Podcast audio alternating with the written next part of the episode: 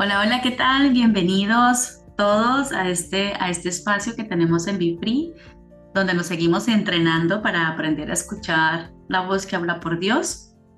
Y, y bueno, hoy contamos con el capítulo número 29 del texto del curso de milagros. Eh, este capítulo nos habla de el despertar.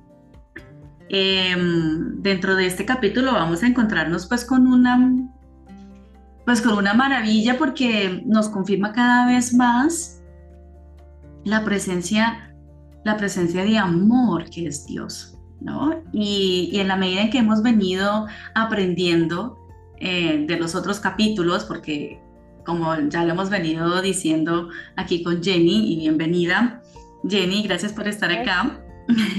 como, lo hemos, como lo hemos dicho, eh, cada, cada capítulo nos ayuda a ir quitando ese, ese velo, ¿no? Que tenemos varias capas de velo o varias capas de humo, ¿no? Que no nos, nos han permitido ver em, y entender realmente pues lo que es Dios, lo que es el amor, lo que es la luz, eh, que es lo que nosotros somos. Nosotros le hemos huido a Dios, le tememos a Dios, hemos malinterpretado el mensaje de Jesús, lo que Él vino lo que Él vino a darnos, eh, el camino que Él vino a enseñarnos.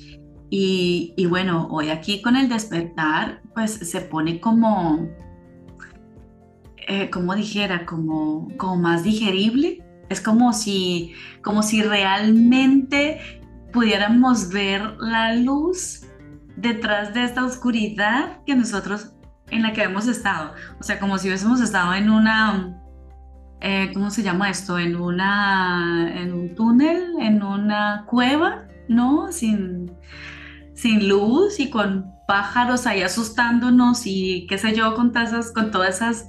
Al, a lo eh, topo, debajo de la tierra. Exacto, asustándonos de cualquier cosa y cualquier movimiento porque no vemos nada, sintiéndonos atacados por todas, por todas partes, golpeados y víctimas de este mundo. Em, pero cada vez más como que yo lo he percibido de esa manera, no sé cómo te ha ido a ti, Jenny, me imagino que también, es como poder ver un rayito de luz en medio de todo esto que veíamos que se, se veía desesperanzador. Creyendo que estaba disfrutando de una alegría antes en medio de la oscuridad y luego cuando uno está acá uno se da cuenta el mundo tan oscuro en el que uno andaba y uno creía que estaba feliz en ese mundo oscuro y uno creía que la luz que, veía, exacto, sí, sí, sí. y creyendo que lo poco que, o sea, no estábamos viendo nada, estábamos viendo las sombras, ¿no? Y creíamos que esa era la luz y con eso nos sentíamos súper felices. Correcto, correcto. Además porque era como una, ahora que tú decías, de, de, cierto que tú estabas diciendo que huyendo, que estábamos huyendo de, de, Dios, en mi cabeza resonó, fue como no huyendo de Dios, sino huyendo de la idea que nosotros nos hicimos de Dios. Exacto. Porque es lo más, lo más chistoso del tema, o sea. Sí, eso. Nos hicimos una idea de Dios, huimos de Él, pero queremos ocupar su trono y ocupamos el trono del Dios que tenemos en nuestra cabeza. Y todo esto se ha convertido en un caos absoluto.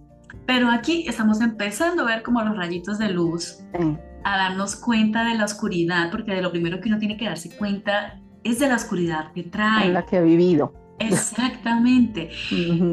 Y, pero eso ahora se puede ver cuando uno ve ese rayito de luz y uno dice, wow, ya con ese rayito todo lo que, todo, toda la paz que estoy sintiendo no me puedo imaginar, porque es inimaginable además, ¿no?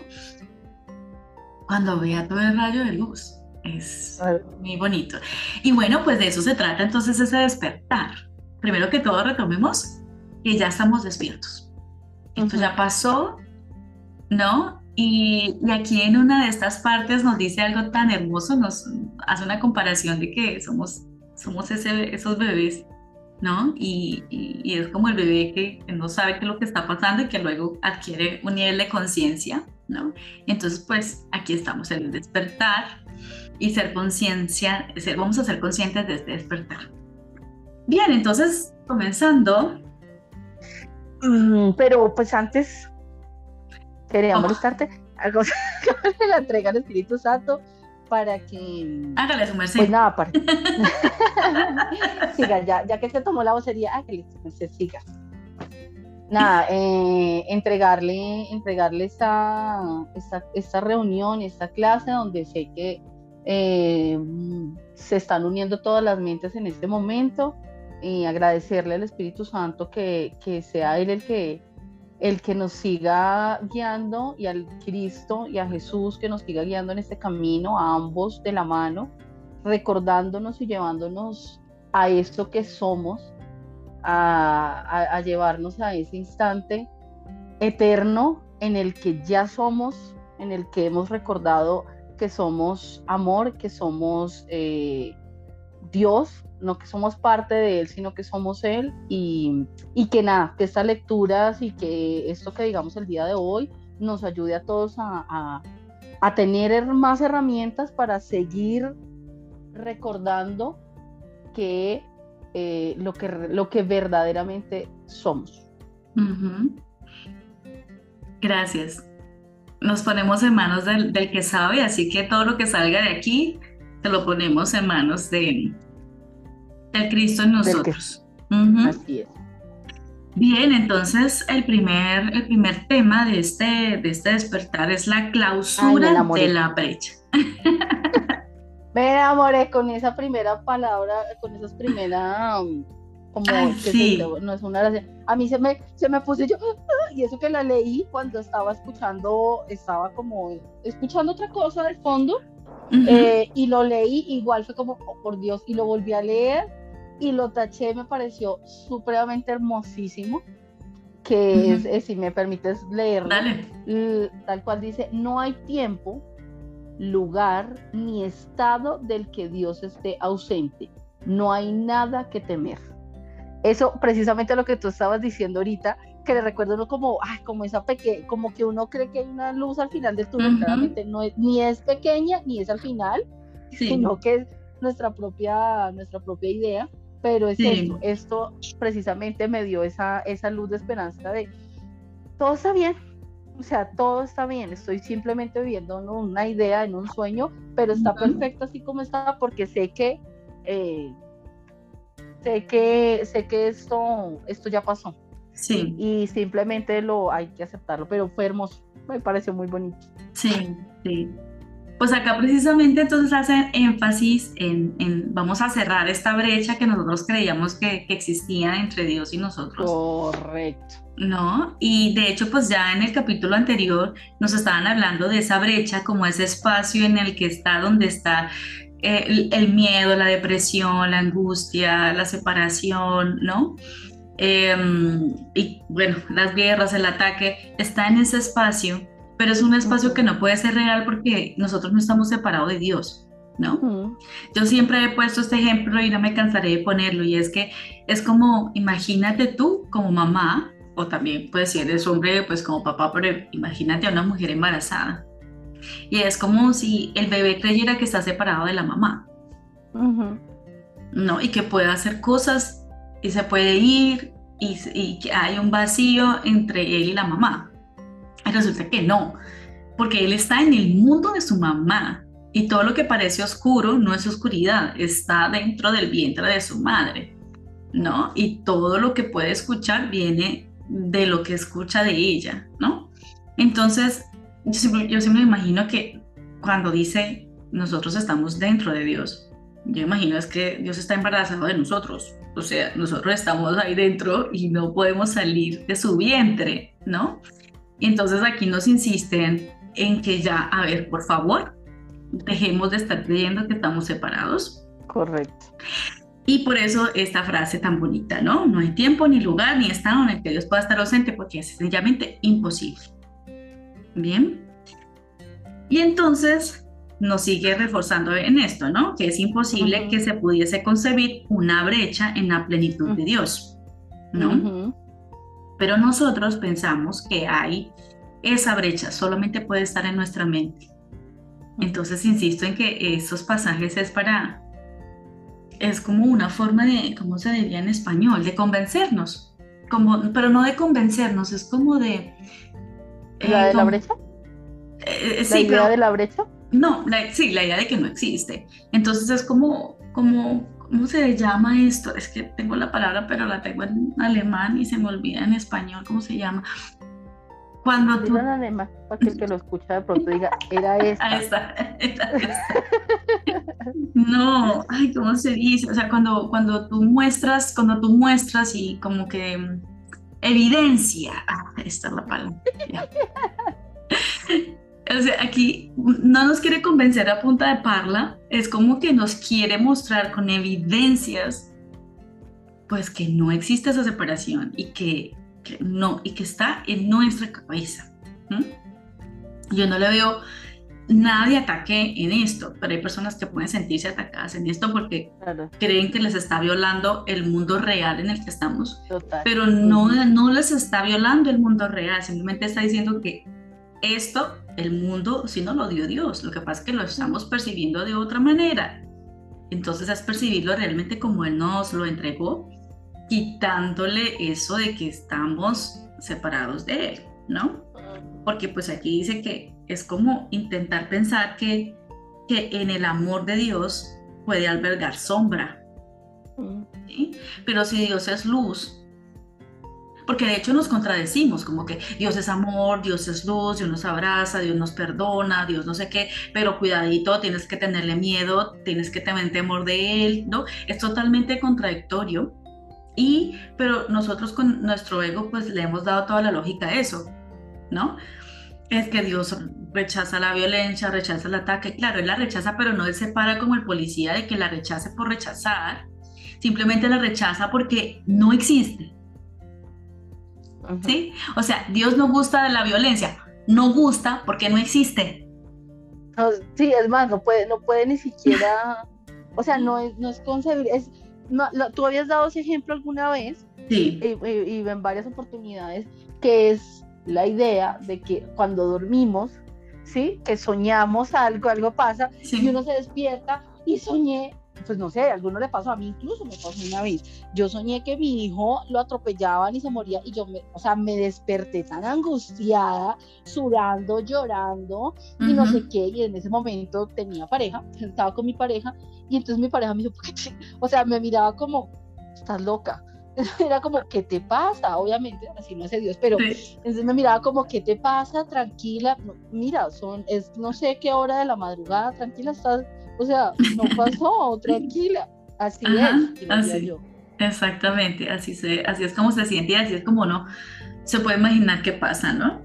Y entonces quiero traer a colación eh, o insistir en esto que nos dicen acá, y es que pensar que hay una brecha, que hay una sombra de un, que hay una sombra dentro del amor, de la luz que es, que hay una sombra dentro de él, donde su bondad puede trocarse en ataque, o sea, como que Dios puede pasar de ser amor y bondad a ser el castigador y el que te quita la vida, porque tú no la, subiste, no la supiste utilizar, ¿no? Porque Él es todopoderoso. Resulta que nosotros pensamos, y por eso es que hacemos mal uso del poder aquí en este mundo como lo hacemos, hacemos uso del poder queriendo decir eh, que cuando yo tengo el poder tengo que humillar a alguien para hacer sentir que yo tengo el poder y resulta que pasa todo lo contrario. O sea, tú muestras tu poder cuando tú eres bondadoso. Ahí es donde está tu poder. ¿Sí? Pero cuando tú humillas a otro para mostrar que tú de que tú mandas y que tienes el poder, estás diciendo que dudas de tu capacidad, dudas de tu poder, que tienes que humillar a otro para eso, o tienes que quitar, desafiar a otro para eso. Pero si Dios es todopoderoso, ¿Él cómo se va a igualar diciendo te quito este chupete, te quito tu cuerpito porque te portaste mal. No, porque Él no tiene ego. Dios no tiene ego.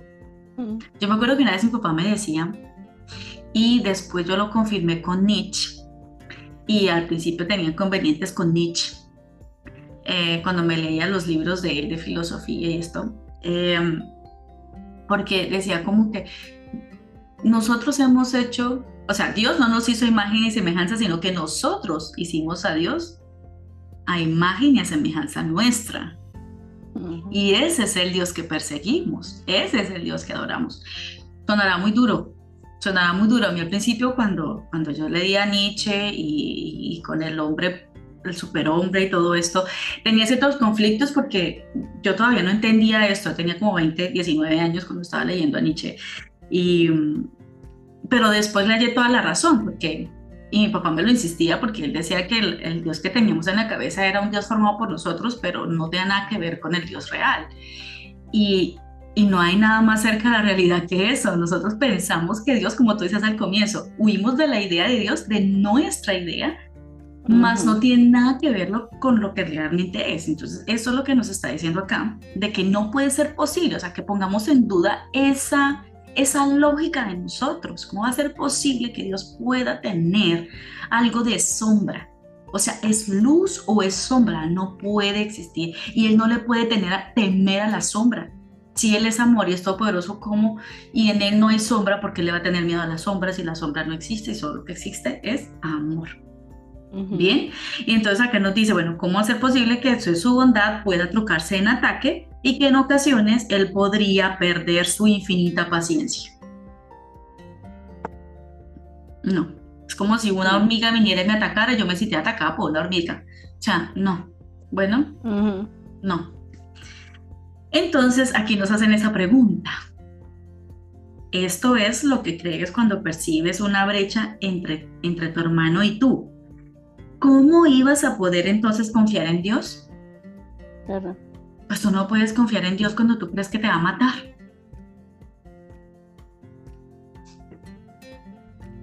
¿No? ¿Por qué no confiamos en Dios?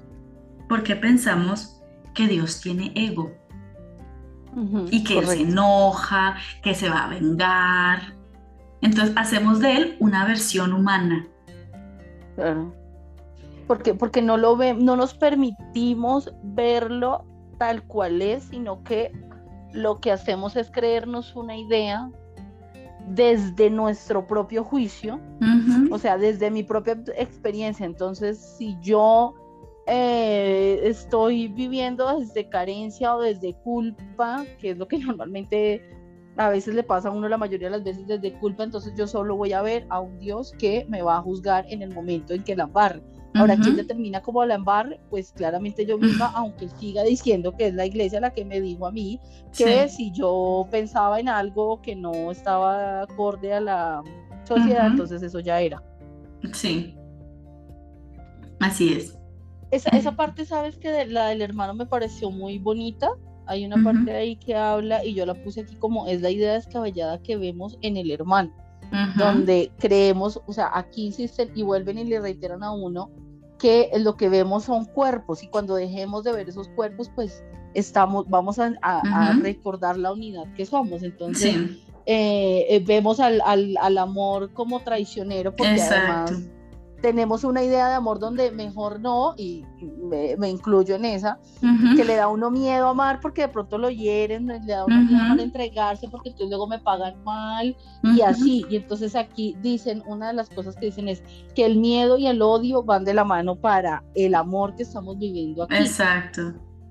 Y que adicional a eso, pues que estamos viendo una amistad cautelosa, limitada, y es básicamente, es como que, ok, mi, normalmente mi hermano es mi enemigo, pero a veces puede ser mi amigo. A veces cuando digamos que estemos como en la misma sintonía, pero ya después no, hasta un puntico. Todo eso puede cambiar en cualquier momento, ¿no? Correcto. Ahora recuerdo que tú cuando tú dices eso, eh, me estaba recordando lo que mi, mi hijo pequeñito de 5 años me dijo ayer. Yo aprendo de él un montón. Eh, me dijo, estábamos desayunando creo, y entonces em, me dijo, ah, le estaba contando al papá, porque pues el papá mm, no está muy enterado de todas esas cosas.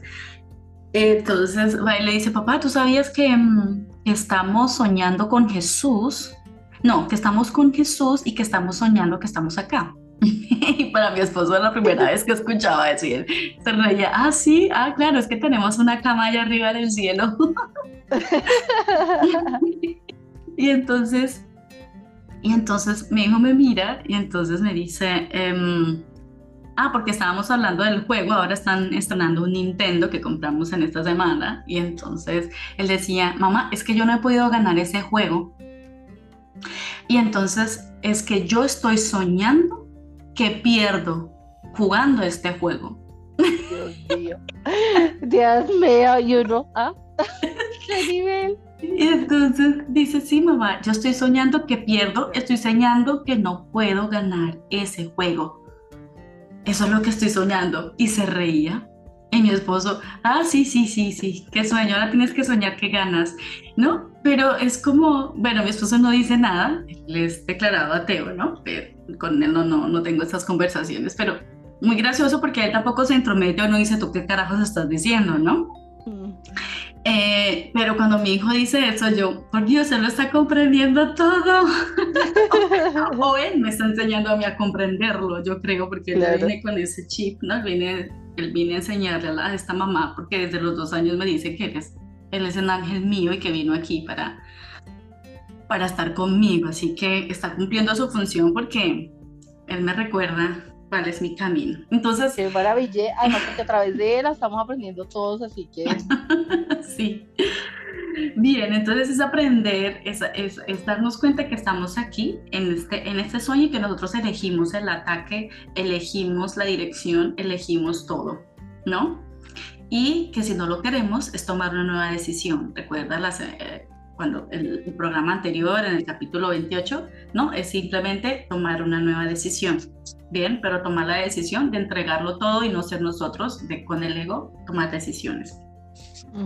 Bien, entonces, cerrando la brecha que existe entre Dios y nosotros, viene a que nos demos cuenta, ¿no? Que el temor a Dios es el mayor obstáculo que la paz tiene que salvar, ¿no? Y que esta pues todavía no ha desaparecido. Bien, pero el temor a Dios es una brecha muy importante para nuestra paz. El día que nosotros, en vez de temer a Dios, confiemos en Él y sepamos y nos demos cuenta que somos parte de Él, porque el reino, nosotros estamos compartiendo su reino porque somos su reino, ahí la historia cambiará. ¿Bien? Aquí nos dice, el cuerpo enferma porque no sabemos amar. No sabemos amar. Pero lo más cercano al amor que existe aquí dentro de este mundo perceptual, ¿sí? Es el perdón. Recordemos, practicar el perdón es practicar el amor, ¿sí? Y el amor, pues recordemos, no exige ningún sacrificio. Muy bien, entonces acá terminamos con la brecha.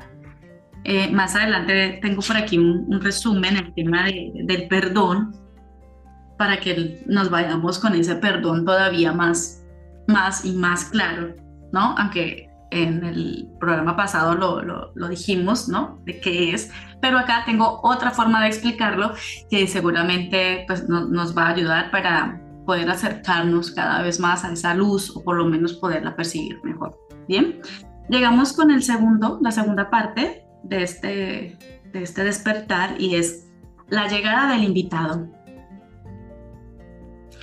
El invitado ha llegado. ¿Quién es el invitado? Adivina, adivinador. Ahí sabes que me parece, que me parece cómico de esa, de ese, de ese subtítulo que lo estaba ahorita viendo y lo comparé con esta parte que está un poquitico más, más adelante en ese mismo subcapítulo, ahí no, no al inicio, inicio. Sí. Que, eh, que estaba pensando yo la llegada del invitado, yo qué chistoso porque el invitado no ha llegado a, ningún, a ninguna parte, ahí está, y ahí estaba siempre y ahí he estado siempre el invitado, siempre. Eh, y aquí dice, en esta parte dice, mientras no te des cuenta de que no renuncias a nada y de que es imposible perder, habrá veces en que te arrepentirás de haber elegido este camino y no verás los muchos beneficios de tu, de tu decisión, que tu decisión te ha aportado.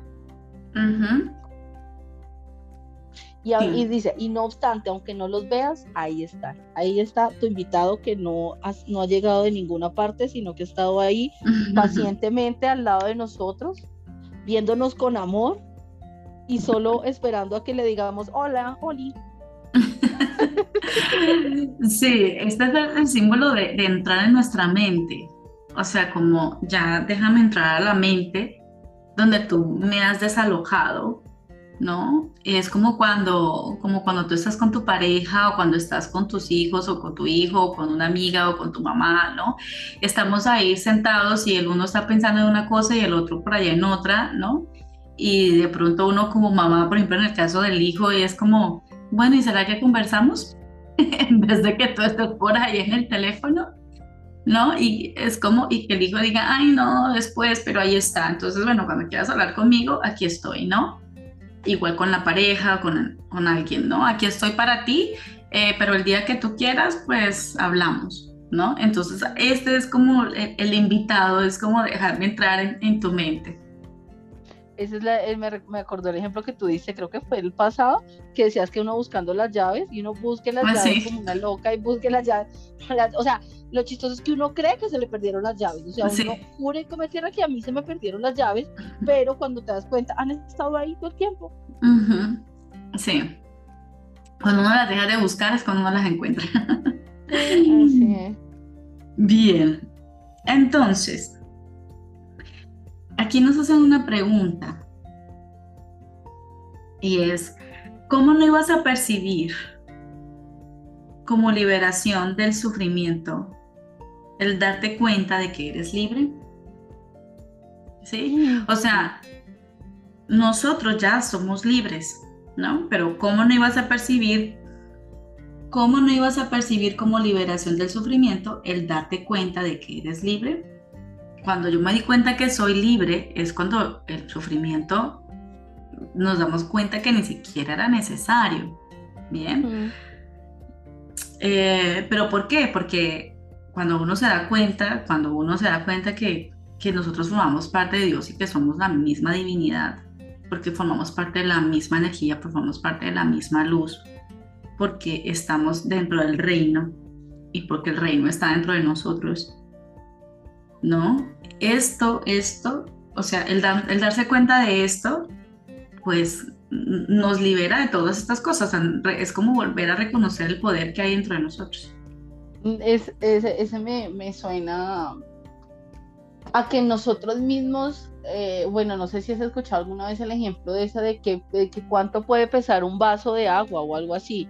Y entonces, y dice, no, pues puede pesar nada, eso no pesa nada, no se queda, bueno, sosténgalo así tanto tiempo, o sea, bueno, así nadie me está viendo, pero sostener, sostener el vaso y estirar la mano y mantener el brazo alargado y el vaso así y sostenerlo durante mucho ah, tiempo.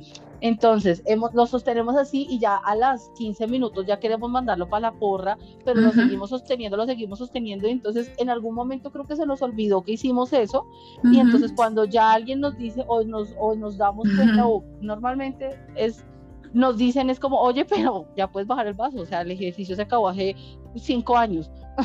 ¡Ay, qué bueno! ¡Ay, más bendito sea Dios! Ya no podía con el brazo. Tenía un calambre. sí, sí, sí.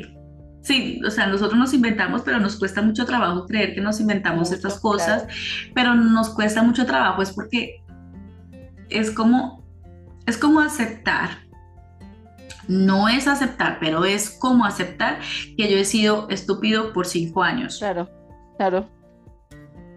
Y eso genera culpa, ¿no? Pero no le estamos diciendo, date cuenta lo idiota que has sido por cinco años cargando algo innecesariamente, sino date cuenta que eres tú mismo quien te estás generando esto.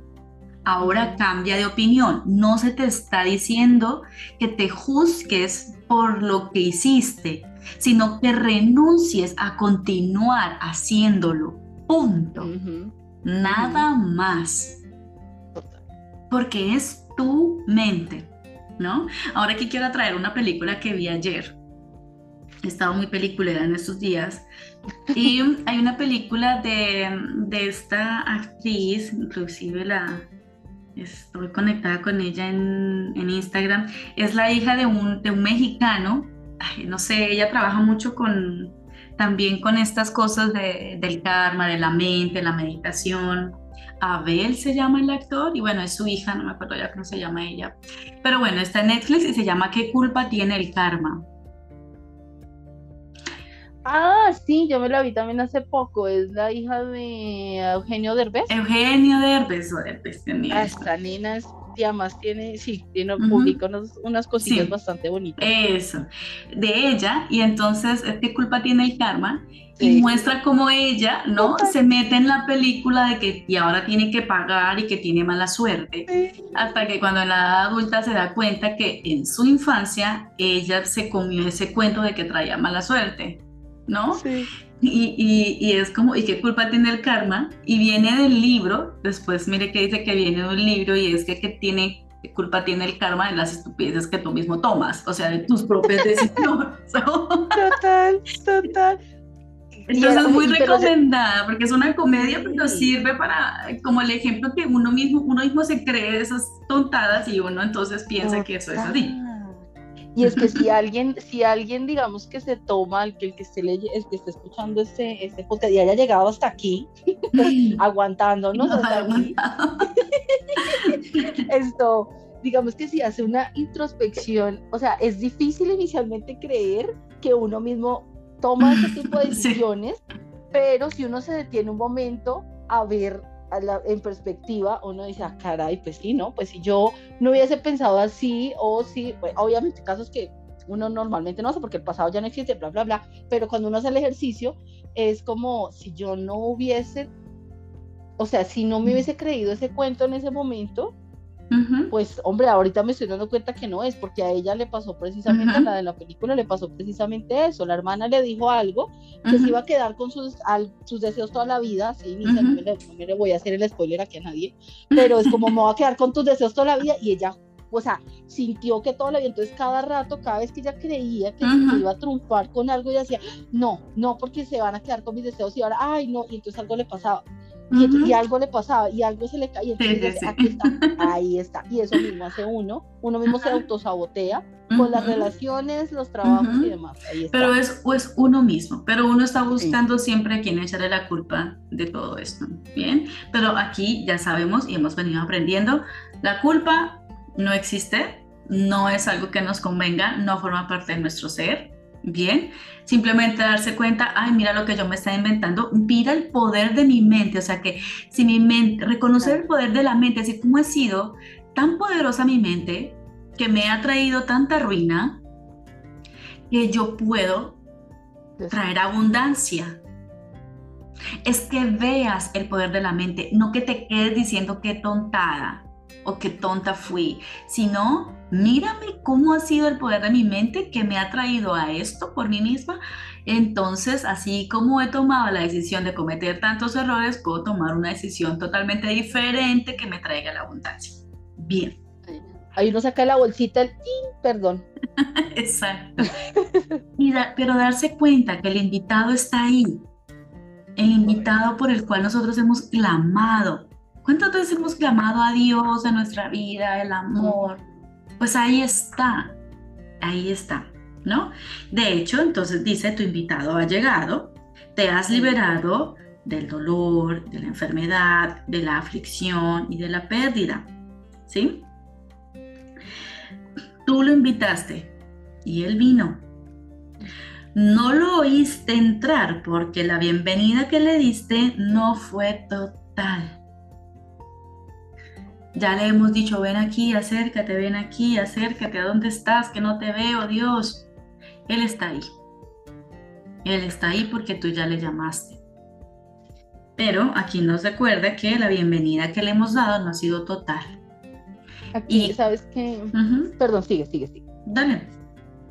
No, que aquí sabes que me, que me ha parecido bonito. Lo tomo como, eh, me imagino que me hace mella a mí bastante porque he tenido y tuve bastantes choques con el tema de la idea del cuerpo, ¿sí? Porque pues, cuando empezamos a ver que esto es solo un sueño y que no sé qué, y que a lo que tú le enfocas, a lo que en lo que tú creas es lo que se hace realidad, o eso que tú crees, ahí donde está tu fe, es lo que tú haces, qué, suceda. Entonces empecé a, a tener varios choques con, con la idea del cuerpo y decía, bueno, pero, ¿y entonces para qué? O sea, ni para qué me cuido. O sea, no, si me cuido, eh, mm, es muy chistoso, ¿no? Si me cuido, ¿para qué? Si me voy a cuidar, lo estoy dando una idea al cuerpo. Entonces, igual tampoco, y sentía, o sea, todo desde donde lo estaba haciendo, desde el, te voy a castigar pinche cuerpo por estar aquí, en vez de, y aquí todo el, todo el, todo, digamos que estos textos últimamente me han recalcado mucho eso, como, míralo con amor porque él está ahí para hacer lo que tú necesites que haga. Él no está ahí mandándose solo, no, está haciendo lo que tú necesitas que se tenga que hacer. ¿Qué necesitas? ¿Necesitas sentirte enfermo para poder descansar un día? Ok, toma, mira, toma tu gripa o toma tu no sé qué. Hace poquito una amiga, una amiga que espero se recupere pronto, eh, está, le dio sí como de, de, la nada, le dio la apendicitis y entonces algo dentro de mí es como, mira, o sea, no nos tratamos con amor precisamente. Y le decía, pues algo que yo le dije fue como aproveche, aproveche y duerma, o sea, qué maravilloso, pues ya que está ahí, pues ya que puede hacer, decir, ay, ¿por qué por estarme maltratando ahora? Sí, mira la biodecodificación. Sí, sí, no. Sí, sí. sí. Entonces eso que dices se puede ver de esta manera o se puede con, concatenar con esta, con esta frase que viene ahí en esta misma parte. No puedes ver a tu invitado, pero puedes ver los dones que trajo. Bien, entonces, ok, tengo una enfermedad, tengo una gripa, tengo unos cólicos, tengo un dolor de cabeza, pues me voy a descansar y se acabó. Bien. Eh, y cuando los contemples, aceptarás que Él debe estar ahí. Bien. Él utiliza todo lo que nosotros creemos que es malo para nosotros. Bien. Em, claro, es importante darse cuenta, ok, estoy trayendo dolor de cabeza, estoy viendo una enfermedad, estoy todo el tiempo, siempre recaigo, siempre estoy, siempre me pasa algo, quiero hacer algo y siempre me caigo, ¿no? Quiero hacer algo y estoy en cama, me, me propongo hacer algo y pasa algo, ¿no? Entonces date cuenta, es, es simplemente darse cuenta del estado de la mente y que yo misma lo estoy haciendo más no para sentir culpa, simplemente para entonces comprometernos a entrenar nuestra mente para que funcione de otra manera. Y el entrenamiento por excelencia se llama perdón. ¿Bien? Aquí nos lo volvemos a meter en esta bolsita. Es una, una, de las herramientas que tú nos has, que, pues, que nos has, nos has recordado aquí en muchas ocasiones y es el hecho de observar sin juzgar esto, de eso, de eso se trata la observación, pero no juzgándola, ay, claro, pues claro, es que si no hubiera hecho esto, es que soy mala y es que si, no, nada, está pasando, es esto, ok. Ahora, Espíritu Santo, muéstrame la verdad, porque lo que yo estoy viendo claramente no es, ser consciente de, lo, de que lo que está haciendo no es, que el cuerpo esté enfermo es otra cosa, pero muéstrame qué tengo que ver acá. Ayúdame a ver desde el amor y a vivir esto desde el amor. Exactamente. Nos, entonces esto nos conduce a nuestro tercer punto o, tercer subcapítulo, los testigos de Dios, ¿no? Los testigos del amor.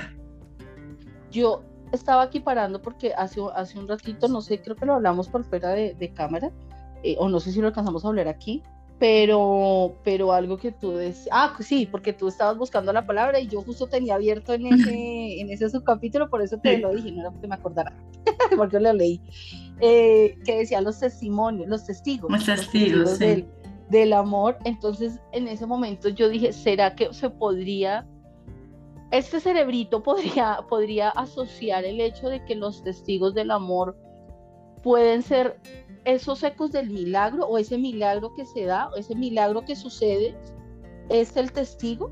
O sea, ese, ese milagro que se da y el milagro a, a, corregir una percepción, a sanar una idea, a darme cuenta que no era eso y que no es que no había poder, o sea, no, no existía ninguna manera que, de que sucediera eso cuando yo ya no solo que lo digo, sino que lo sé, o sea, lo integro conmigo. Ni siquiera es que como que lo conozca ni nada, lo integro.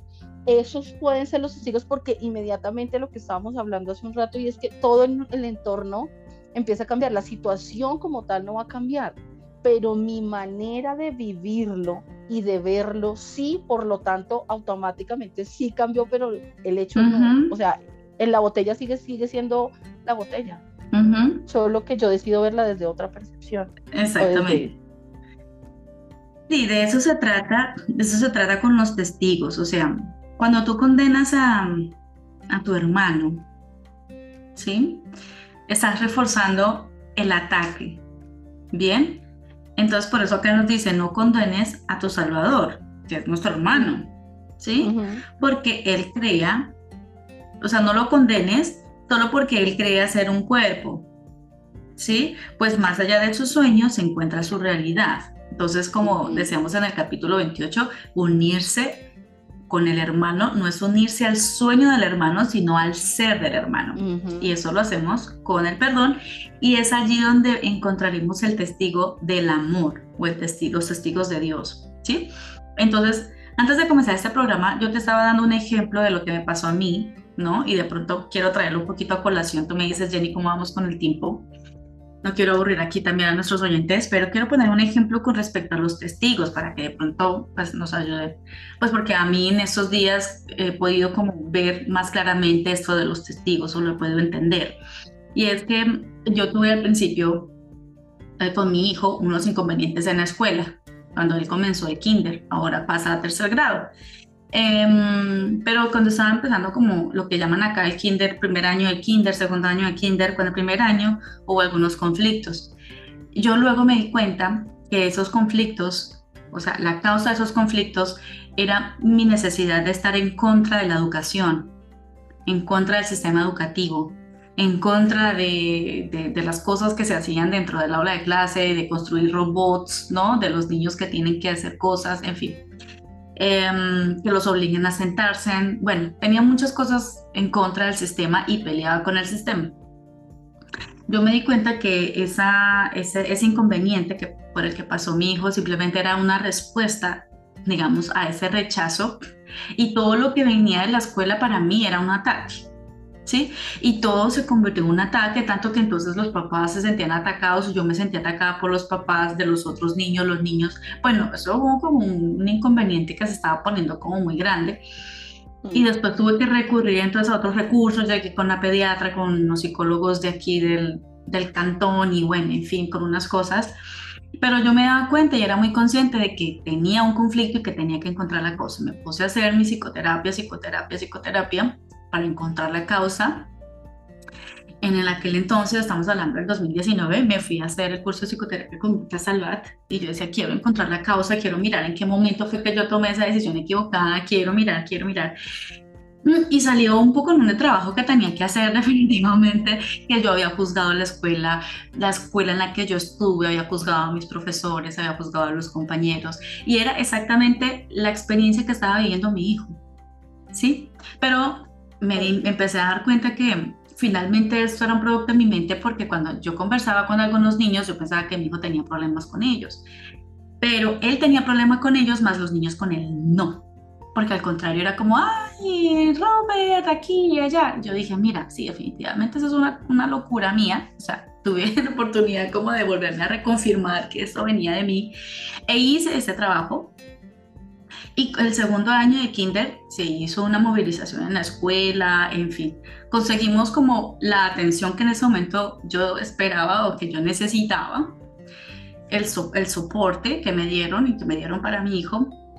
Pero lo lo más importante fue que cambió mi forma de ver la escuela, el sistema educativo en general. Cuando vi ese cambio, cuando empecé a experimentarlo, y cuando cualquier vestigio de humo que se me aparecía, de cosas de ataque, yo decía, esto no es un ataque, eh, lo estoy persiguiendo incorrectamente. La forma de ver a la profesora con la que yo la, la veía, los ojos, estos mismos ojos con la que la veía, empecé a verla diferente, empecé a, ver en ella una persona amorosa, cosa que al principio, que pereza esta señora, ¿no? Y luego, ay, es que vieja, es que no sé qué, es que, es que ya tiene sus resabios, es que está no sé qué, es que ya no. Pero luego empecé a ver en ella un lado muy amoroso y, un lado protector. Y empecé a entender eh, su mundo, ¿no? Pero pude verlo en el momento en que yo me abrí a, a darme cuenta de que eso era parte de mis ideas equivocadas. Y mi hijo empezó a hablar de maravillas de esa profesora, em, se terminó su segundo año de kinder con ella y amaba a esa profesora, se le botaban los ojos y el amor por ella. Y yo decía, muy fantástico que esto haya cambiado de esta forma y la profesora súper querida, siempre muy linda conmigo.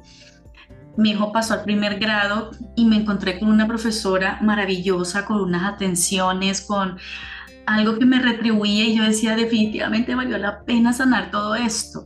Pero ¿cómo me doy cuenta que, que, ahora veo en ellos el amor?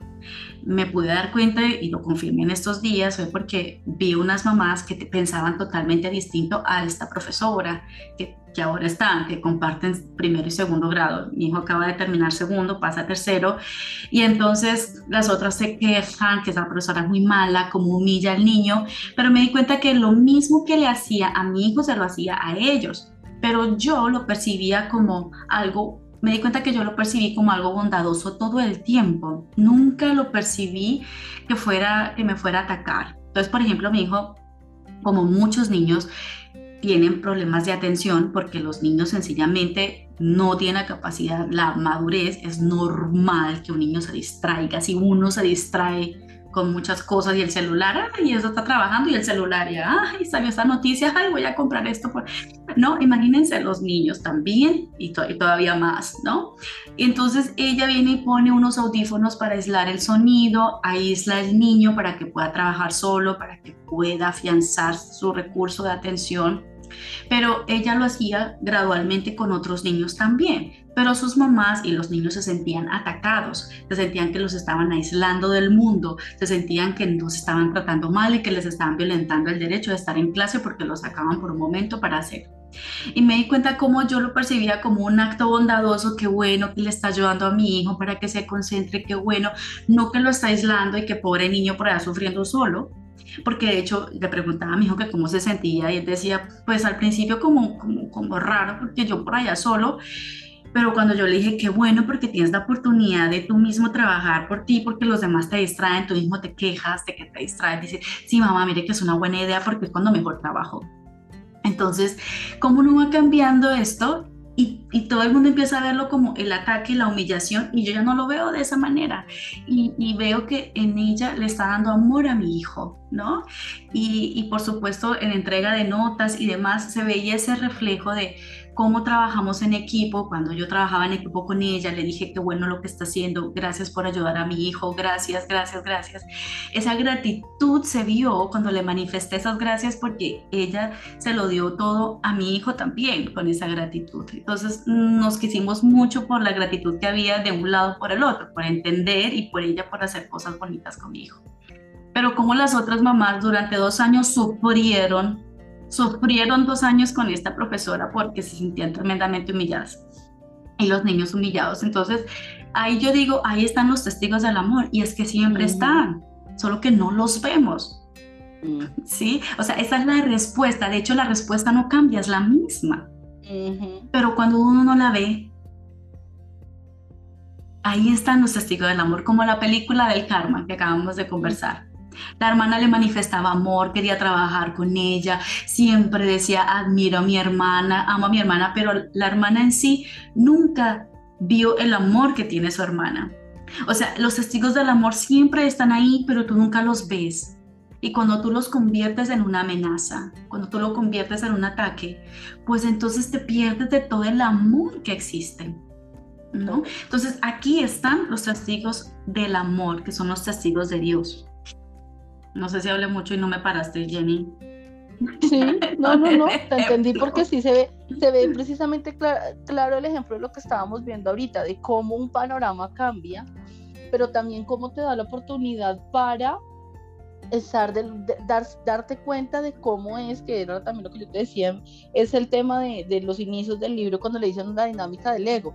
Sí, pues para uno poder encontrar, pues hay que saber, hay que ir a ver más o menos cómo es que funciona cómo es que se mueve, ni siquiera no, es que no hay que saber cómo funciona, es cómo se maneja, cómo se mueve para poder identificarlos y ahí está. Tú lo ves de otra manera y puedes ver con amor como otra persona está viendo una misma situación y te das la El mismo acto, sí. Exacto, y a ti te dan esa maravillosa oportunidad de, oye, mira, o sea, son como esas palmaditas, creo yo. De todas formas, seguramente más adelante te llegará nuevamente esta idea, vas a decir, ah, claro, por eso fue que esa vez, no sé, me detuve a pensarlo, pero en este momento lo tomas como un testigo de amor porque te das cuenta de la oportunidad que te dan, de que, que te diste de verlo y vivirlo desde el ser que eres y ver que hay en la otra persona, no estás viendo un cuerpo donde es una mamá, perfectamente puedes decir, pero qué señora tan exagerada, pero es que no sé qué, no, la ves con amor y con compasión porque pues es, es otra, es tu hermano que está con una percepción errada. Simplemente es eso, tiene una idea equivocada, pero no la juzgas. Sí, simplemente me estoy dando cuenta de la dinámica y le agradezco a estas mamás con las que tuve oportunidad de conversar porque yo les compartí mi punto de vista y me decían, nunca lo habíamos visto de esta forma y tú, tú lo ves como que tan bonito todo y yo lo vi todo el tiempo como una humillación, ¿no? Y, poder compartir eso porque simplemente son ideas, son ideas, ¿bien? De hecho, entonces quiero, quiero, quiero cerrar entonces aquí en ese, esta parte de los testigos de Dios que nos dice, tú no puedes despertarte a ti mismo. No obstante, puedes permitir que se te despierte. Y lo hacemos mediante el Espíritu Santo, mediante el hermano. O sea, permitimos que el hermano sea el que me despierte. Entonces, en este caso, estas mamás me están ayudando a mí a despertarme. Con esa percepción equivocada, ellas me están mostrando el amor que yo he decidido ver, ¿cierto? Y la situación anterior que viví con mi hijo me ha mostrado el antes y el después. Cuando tú perdonas, ves distinto y el amor se siente diferente. Ahí, ahí en esa parte eh, podría, podría resaltar también porque si bien es cierto, siempre se, hablamos de un trabajo individual, pero también hablamos del hermano. Entonces, en el momento en el que a ti te dan la oportunidad, automáticamente ya quedó en todos los demás. O sea, ya, ni siquiera tuviste que decirle, mira, mira, te voy a explicar, o mira, hay un curso que se llama un curso de milagros, o sea, no tuviste que irte para ningún lado, ni atrás, ni adelante, ni, siquiera en la idea de tiempo que tenemos. Exacto, sí. Sí, de hecho yo lo ando contando lo del curso de milagros, solo aquí, aquí Jenny que me aguanta contando con el curso.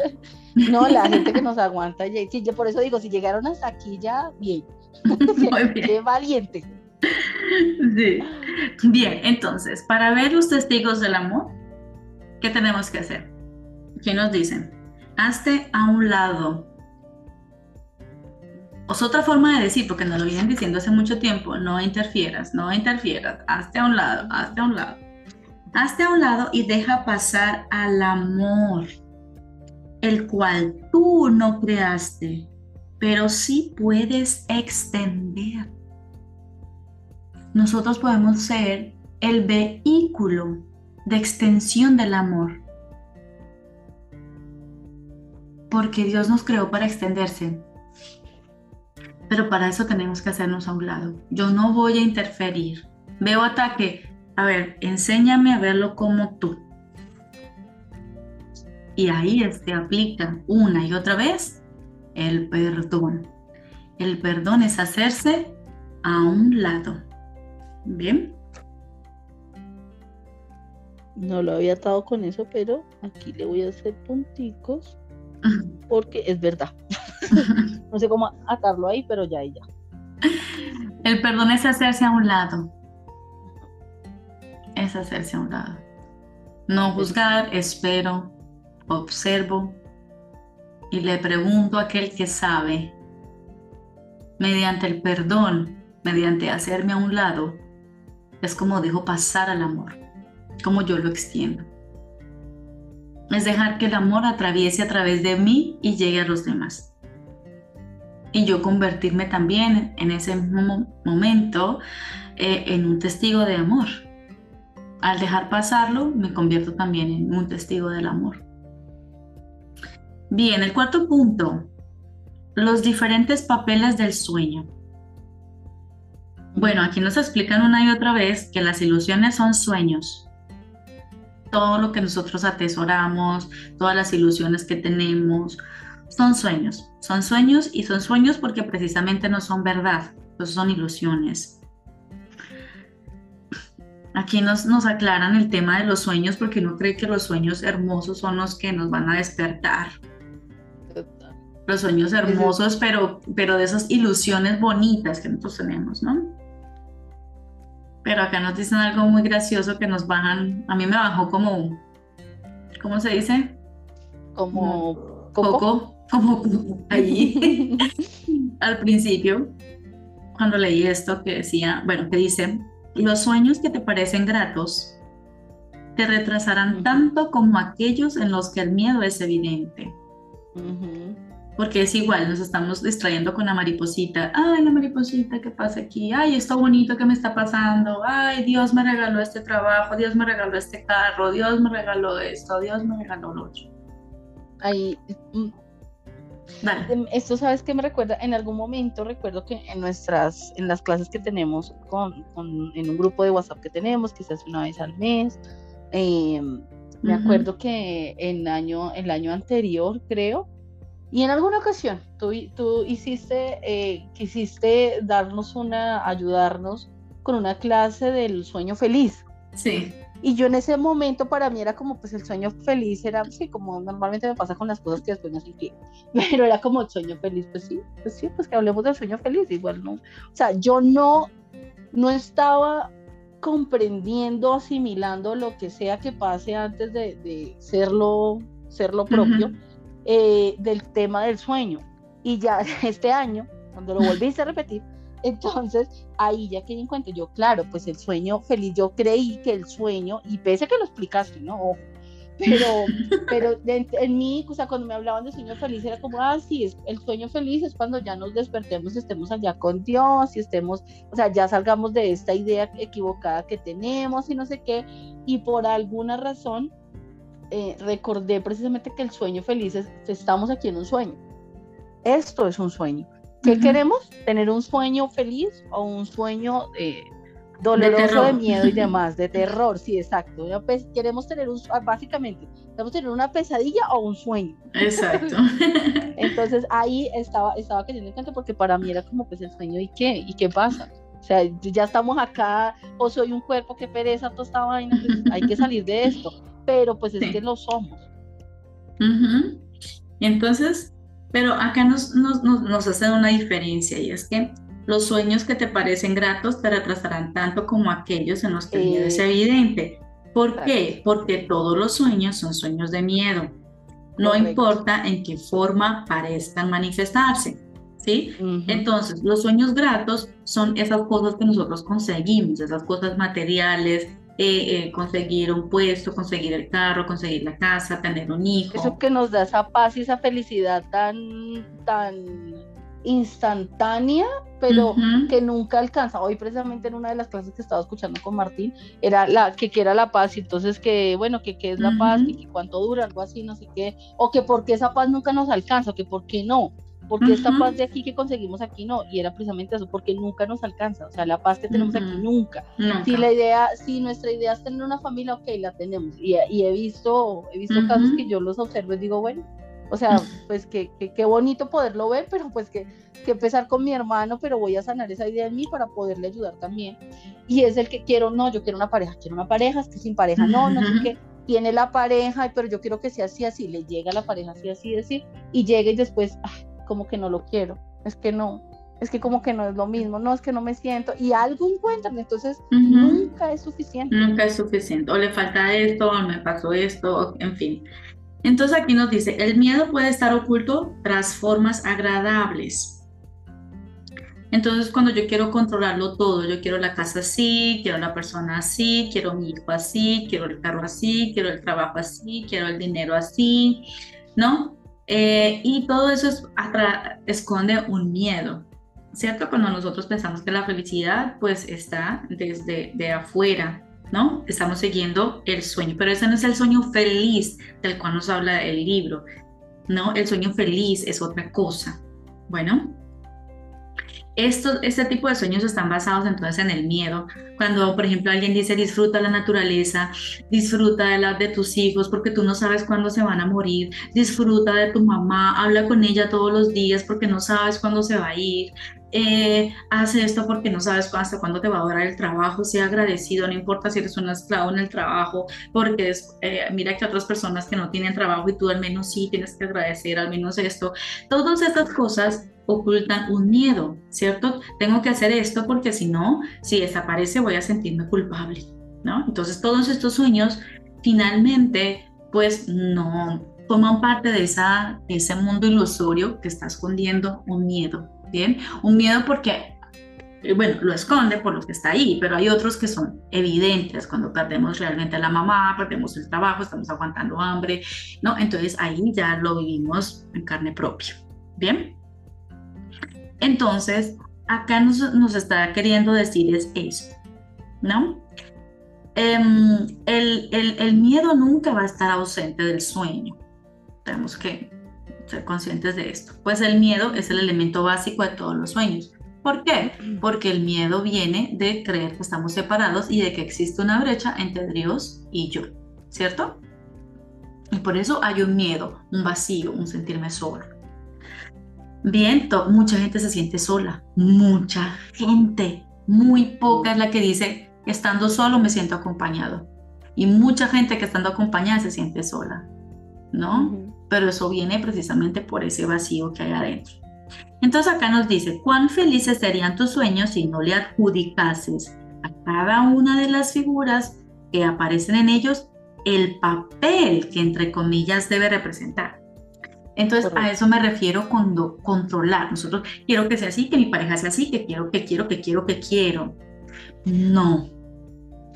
Mm, Sí y no, imagínate que, bueno, esta, esto es un ejemplo facilísimo, ¿no? Sí, sí, está, sí. Está muy fácil cuando uno tiene un ideal y una, una, idea de, ok, quiero que de aquí, o sea, porque lo vemos, ¿no? Eh, eh, parándonos en la línea del tiempo es de aquí para adelante. Sí. Pero, por ejemplo, y eso, y eso ha pasado en, en algunas psicoterapias en las, que, en las que me has ayudado, y es el papel que dimos lo que juzgamos, eh, hablando nuevamente en el tema de la línea del tiempo en la que nos, nos paramos, es el juzgamos y lo que creímos que era.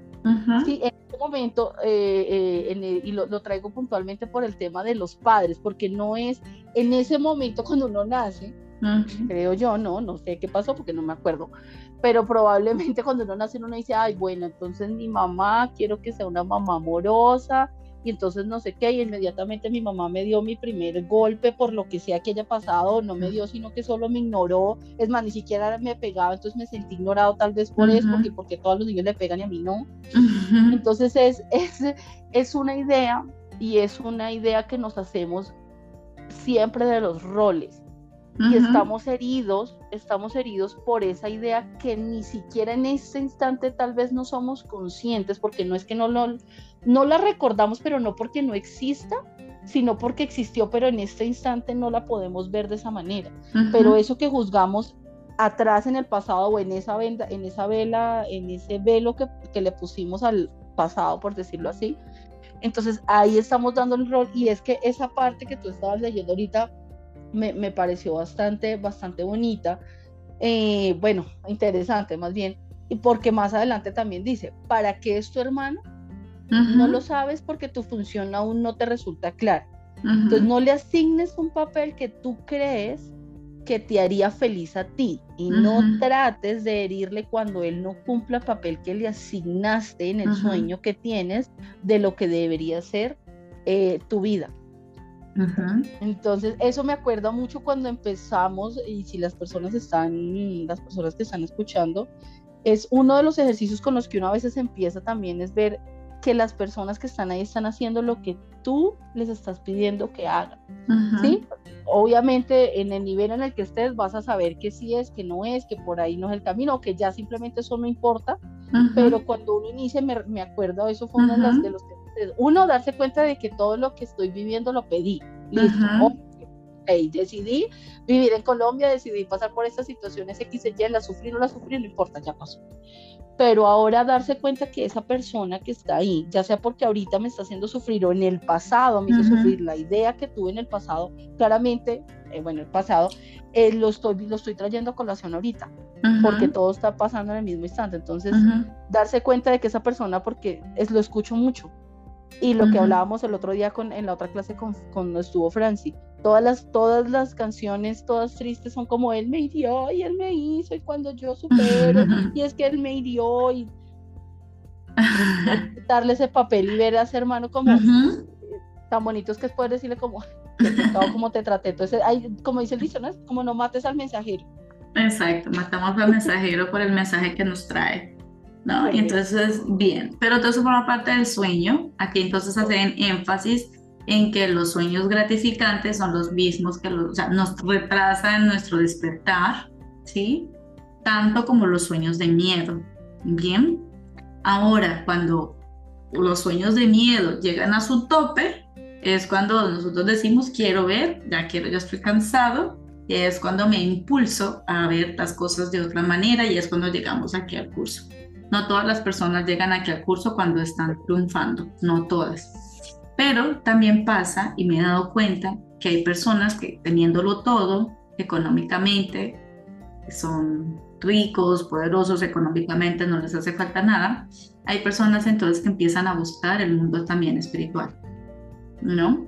Entonces eso ocurre también, ¿no? Yo no estoy diciendo que, que no, que todas las personas que, que no, mm, bueno, que no tengan que pasar necesidades para despertar, pero también está claro que cuando uno lo tiene todo, a veces uno no piensa en esta espiritualidad o poder ver las cosas de otra manera.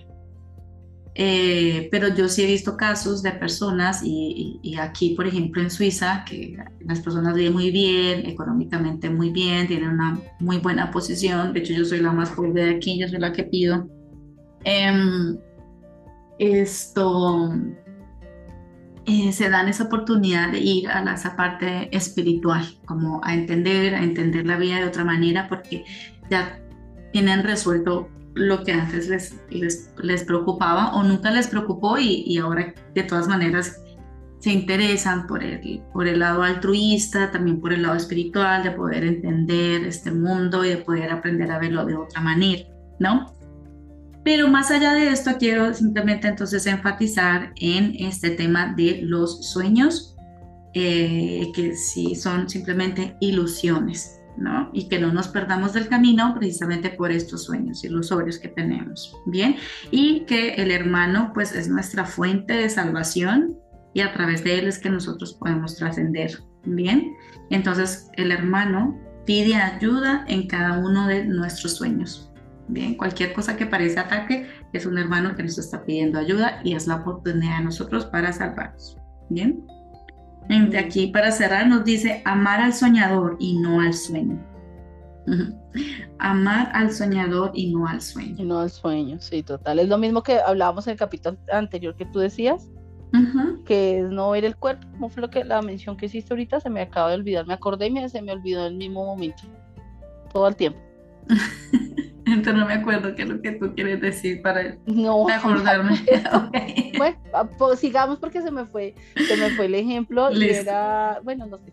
Vale. Bien, entonces esos son los diferentes papeles del sueño, los bonitos materiales, los que poseen miedo y con relación al hermano.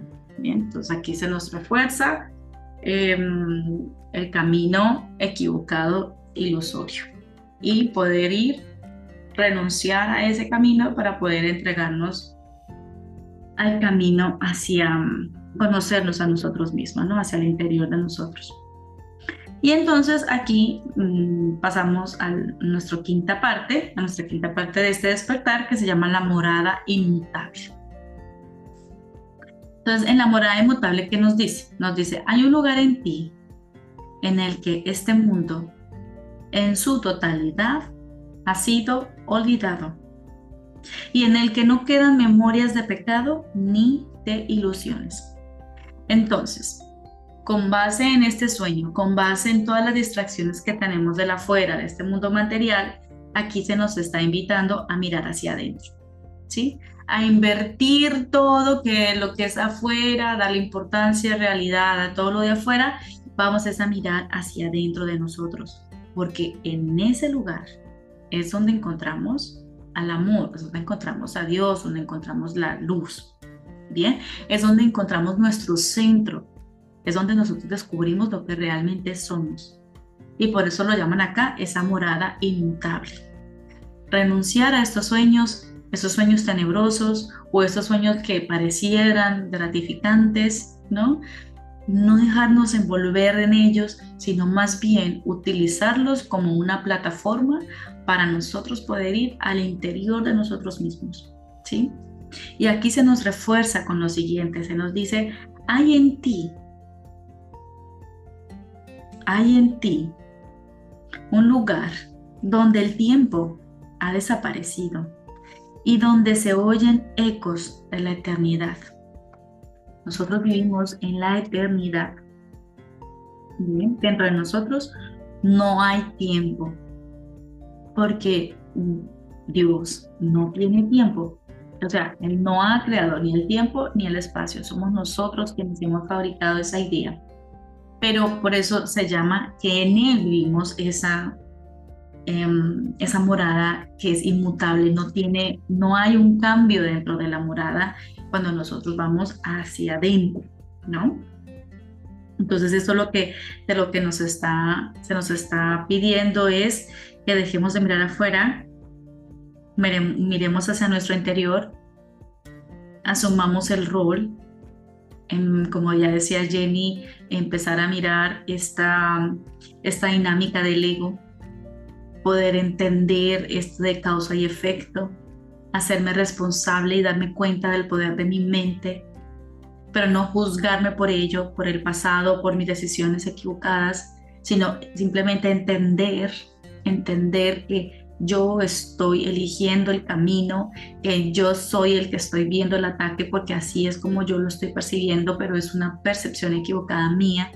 Nadie me está atacando, Dios no me está persiguiendo, Dios no me va a matar, Entonces deja de distraerte con lo de afuera y ve y visita adentro tu centro, conéctate con tu ser, con lo que tú realmente eres, porque es allí donde tú te vas a convertir en ese testigo del amor, en ese vehículo donde va a se, se extiende el amor.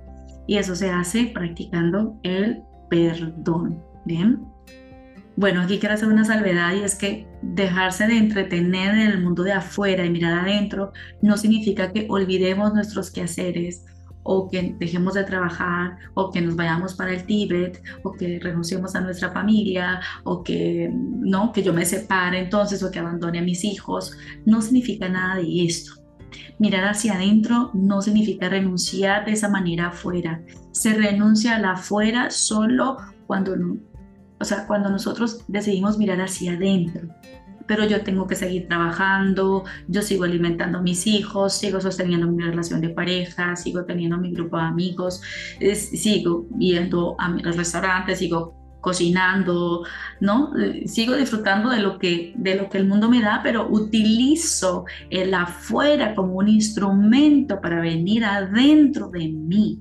No tengo que abandonar a mis hijos, porque digo, no, es que esto no es real. No, es parte de la realidad y para deshacerme de esa realidad tengo que aprender de ella, pero no deshacerme en el sentido de que, uy, me quiero deshacer de esto, que harta esta realidad. No, es utilizarla como puente para venir adentro de mí y de esa manera yo la trasciendo.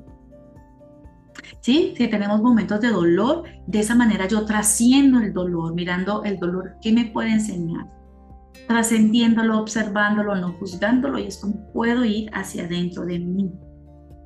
¿Y qué es lo que se nos dice aquí? Es practicar un mensaje que se nos dice también en el mindfulness y en la, y en la, en el, en la filosofía oriental o lo que practicaba Buda también, ¿no? No aferrarse a ningún pensamiento de maldad. De eso se trata. De eso se trata renunciar al mundo afuera. No prestarle atención afuera, no darle realidad a lo afuera, es no aferrarme a ningún pensamiento de maldad.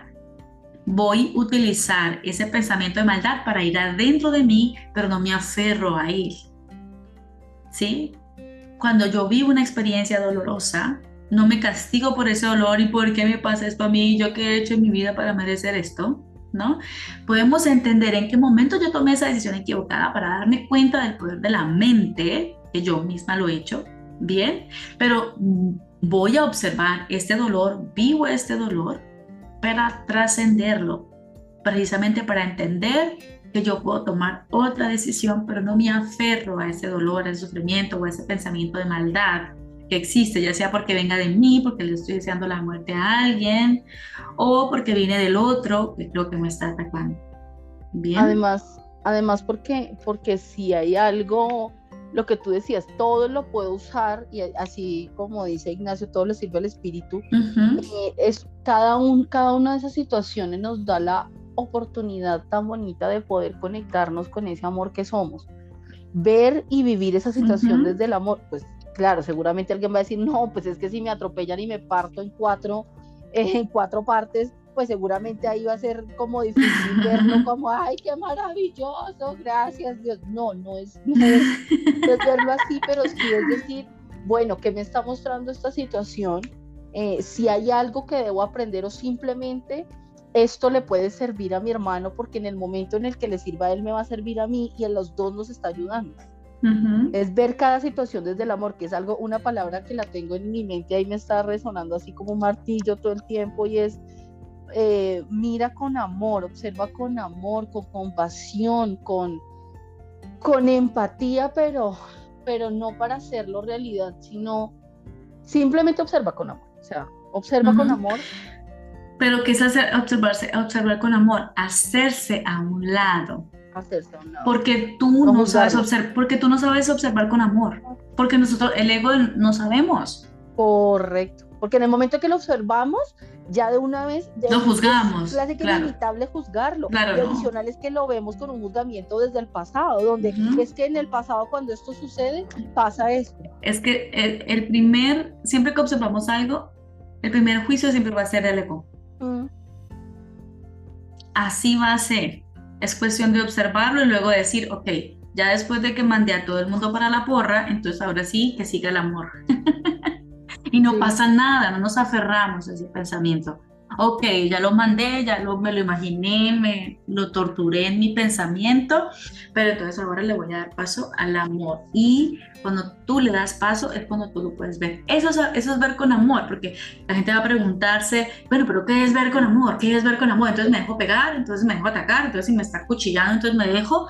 No, Ver con amor es hacerte a un lado y que sea el Espíritu Santo quien te ayude a verla y Él te lo va a mostrar. Él te lo va a mostrar. Pero nosotros no podemos decir qué, porque a cada uno se le muestra de una manera diferente. Exacto, eso, eso, eso te iba a decir también, que a uno le pueden dar 1500 teorías, aquí te podemos decir que es así, que es así, pero cuando, es que es cuando hace clic, es, ¡ah! ah es esto, así, se siente, así era. Y entonces, aquí nos dice, quiero cerrar con esto, esta parte, tu hermano cree estar sujetando la mano de la muerte, pues al igual que nosotros. Mas no le creas.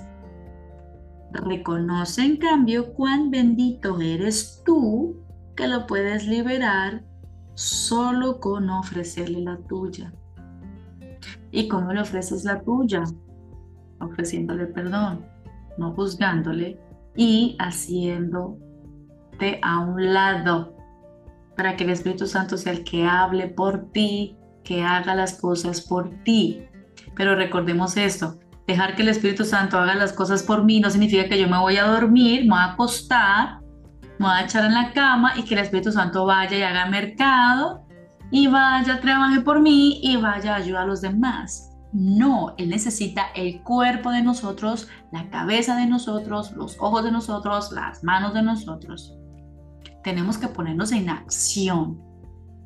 Bien, pero ponernos en acción es como cuando a uno le dice, mira, yo soy de barrer, trapear, planchar, lo que sea, mamita, aquí estoy a su servicio, a la orden, lo que quiera. Y entonces cuando alguien nos dice, puedes traer esto, puedes ayudar aquí, pues, y uno va y corre, va y corre, va y corre, ¿qué más necesitas? ¿En qué más te puedo servir? ¿En qué? Eso es lo que nosotros tenemos que hacer con el Espíritu Santo. Es, mira, aquí estoy, estoy a tu servicio, ¿qué hago? ¿A dónde corro? ¿A dónde me necesitas? ¿A dónde tengo que ir? Dime qué es lo que tengo que hacer, cómo es lo que tengo que ver, dímelo, dímelo, dímelo. Pero tienes que ponerte en acción, no acostarte a dormir. Bien. Tienes, tienes que decírmelo, esta era la otra que también está ahí, que es donde está el tema de la de observar qué es, porque no es como, bueno, venga y haga usted lo que quiera, porque ya no quiero vivir más, entonces venga, organíceme, pero que lo organizo. claro, que no sé. No. Pero también puede ser decir cuando en ese momento, a mí me pasa mucho, que es cuando digo, bueno, ¿qué tengo que hacer? ¿A dónde tengo que mm. ir? Me llama alguien, mientras te necesitamos aquí. Ah, bueno, ahí, ahí fue, ya ahí fue que el Espíritu Santo me dijo, aquí tiene que, o prendo la tele, quiero poner musiquita, voy a poner YouTube, no, me pone un mensaje ahí de una meditación de alguien que está diciendo un audio y ahí me bota el mensaje, esto es, ah, bueno, gracias, ahora ya lo tengo, ya sé qué es lo que tengo que hacer, o digo, bueno, o me llama una amiga, o me escribo, leo una parte de un libro, se me cae algo, mi hijo me dice algo, mi esposo me dice algo, ahí está, ahí está, ¿dónde tengo que ir? ¿Qué es lo que tengo que hacer? Entonces ahí está, ¿no? Bien, vamos con el sexto. Y aquí les voy a especificar también el tema del perdón, qué es lo que significa, ¿no? Porque nos dice el perdón y el final del tiempo, nos habla esta sexta parte. El perdón y el final del tiempo. Entonces nos estamos acercando a encontrar el verdadero significado. Vamos a integrar el perdón. No es algo por allá bonito, perdónalo, ¿no? O con la frase que decimos que, Jesús dijo en la cruz, perdónalo porque no saben lo que hacen, pero no sabemos qué significa el perdón, como si perdonar es como aceptar que te pegó y aceptar el golpe. No, bueno, aceptar que te fue infiel y ya, y entonces debemos así. No, ese no es el perdón, ¿vale? Bueno, aquí comenzamos con una pregunta. ¿Cuán dispuestos, es, ¿Cuán dispuestos estamos a perdonar al hermano? ¿Cuán dispuesto estás a perdonar a tu hermano? Hagámonos esa pregunta. ¿Qué, qué, qué tan dispuesto estoy yo a perdonar a mi hermano? ¿Qué tan dispuestos? ¿Qué tanta gana tengo? ¿Qué tanta disposición pongo para esto? Y se nos da una respuesta maravillosa porque nos recuerda que en el perdón reside tu paz. Es decir, cuando yo digo yo no estoy dispuesto a perdonar a este hermano, significa yo no estoy dispuesto a vivir en paz. Pero no lo veamos como una amenaza, porque puede sonar así, ¿no? Ah, no se les puede perdonar, entonces tenga, arruínate tu vida porque vas a sufrir. Correcto. Ahí no ya es. Mm, no, simplemente es una pregunta y se nos da de una manera muy sensata.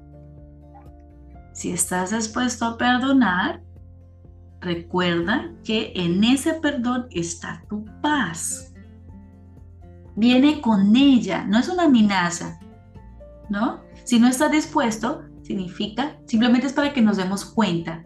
Cuando yo digo no estoy dispuesto a perdonar, significa no estoy dispuesto a vivir en paz. No es una amenaza, simplemente es un hecho para que lo entiendas. Eso es lo que sucede ¿por qué no estoy en paz? ¿Pero por qué no estoy? Yo hago cosas buenas, voy a la iglesia, hago donaciones, ayudo a no sé qué, hago trabajo voluntario, no sé qué, me porto bien, ta, ta, ta.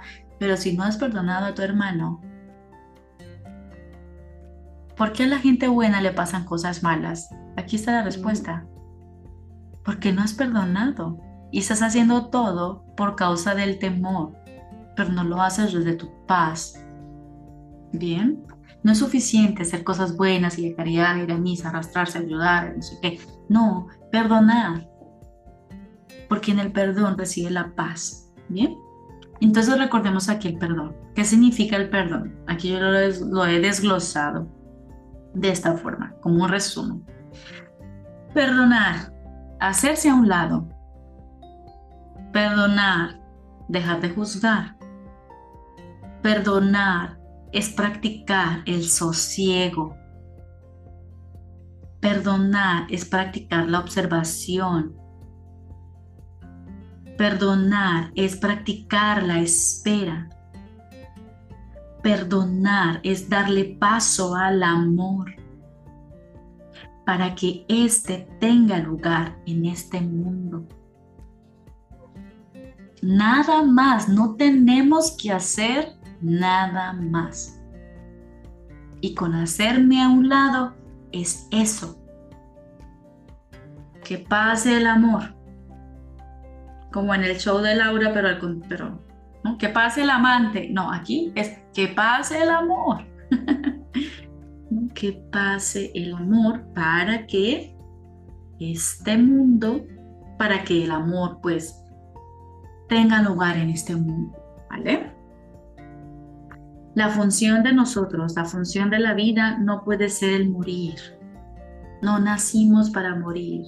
Bien. Pues aunque el sueño, pues aunque el mundo sea un sueño de muerte, no tienes por qué dejar que sea eso para ti. Entonces practiquemos el sosiego, practiquemos la observación, practiquemos la espera, practiquemos el darle paso al amor para que éste tenga lugar en este mundo. Practiquemos hacernos a un lado, practiquemos dejar de juzgar. Porque allí encontraremos el final del tiempo. Ese tiempo que nos dice tic tac, tic tac, se te acaba, te vas a morir. Tic tac, tic tac, te vas a morir. Y con morir no estoy diciendo que vamos a vivir eternos en este cuerpo. No. Pero va a resucitar nuestra mente para vivir en la eternidad y dejar de tener la ilusión de que me falta un cuerpo para sentirme vivo. No me falta un cuerpo para sentirme vivo. Pero hoy voy a utilizar mi cuerpo, que es lo que yo he creído que me hace vivo para poder hacer otras cosas. ¿Y qué es lo que vamos a hacer? ¿Cuál es la función? Jenny, examen, saque una hoja. ¿Qué vamos a hacer con la función del perdón? Perdonar. Esa es la única función, ¿no? Muy bien, tiene cinco. Séptima parte. Ya me puedo ir a, despertar. ¿Me puedo ir a despertar con eso, por favor? Séptimo punto, no busques fuera de ti mismo. Eso nos, nos refuerza entonces eh, la quinta parte donde hablamos la morada inmutable, que nos invitaba a mirar hacia adentro, ¿no? No busques fuera de ti mismo, no, no busques fuera de ti, pues será en vano y llorarás cada vez que un ídolo se desmorone. Ay, yo creí en el amor y ese se desbarató. Ay, me pusieron los cuernos. Ay, mi hijo me gritó y yo todo el amor que le he dado. Ay, mi mamá tan malagradecida, yo tanto que la está en la enfermedad. Ay, yo, ¿no?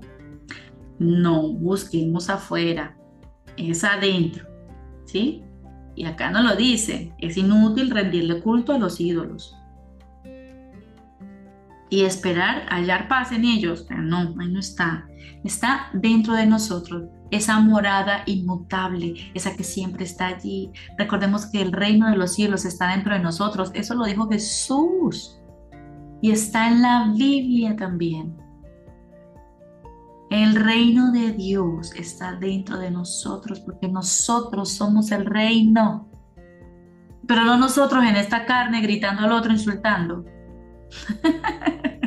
Porque muchos lo confunden así, ¿no? No, es, sí, sí, sí. no.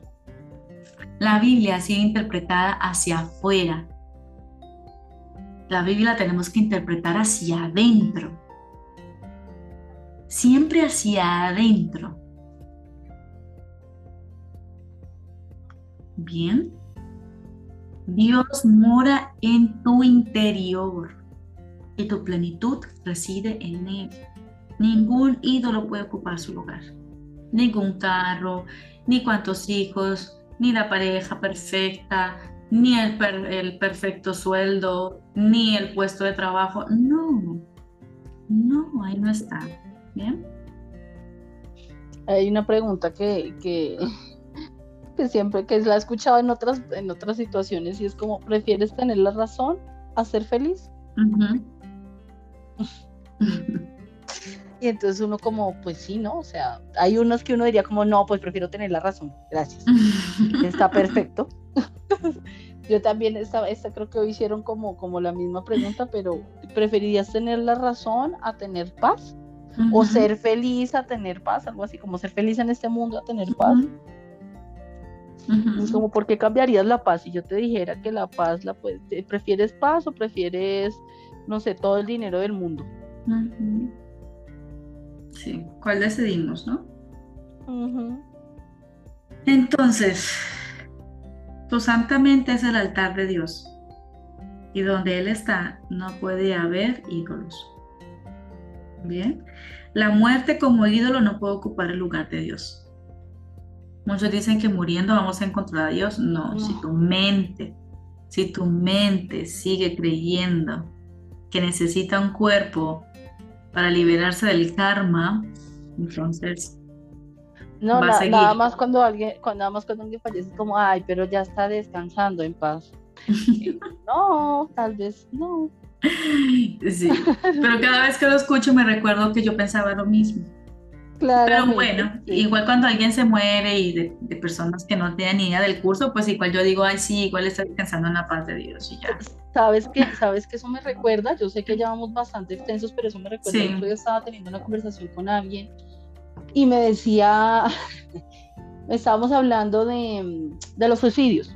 Estábamos hablando de los suicidios, entonces ella sabía, pues como que ella me decía que, que, que, ella creía y, sabía que pues había más de lo que es este cuerpo y que había algo más, y la energía y no sé qué, ta, ta, ta, Entonces estaba yo intentando como asimilarlo también para mí, para poderlo continuar con el hilo de la conversación con ella.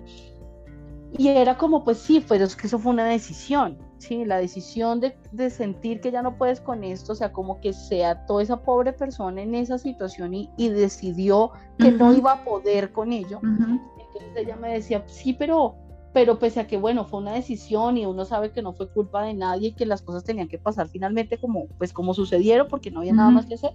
De todas formas, ya es como que esa persona va a descansar de toda esa, como de todo ese dolor que tenía y yo en ese momento no le pude como decir nada más como que no le pude exteriorizar lo que, lo que había en mi cabeza, no, no, encontré las palabras y ahora que tú lo dices, me acordé de esa situación precisamente porque no es, y hoy en la reunión que tuve con Martín, en la, en la charla que, escuché de Martín, también decía como, es que a veces la gente cree que, bueno, voy a esperar a morirme, o finalmente la muerte, en la muerte voy a, voy a encontrar ya la paz.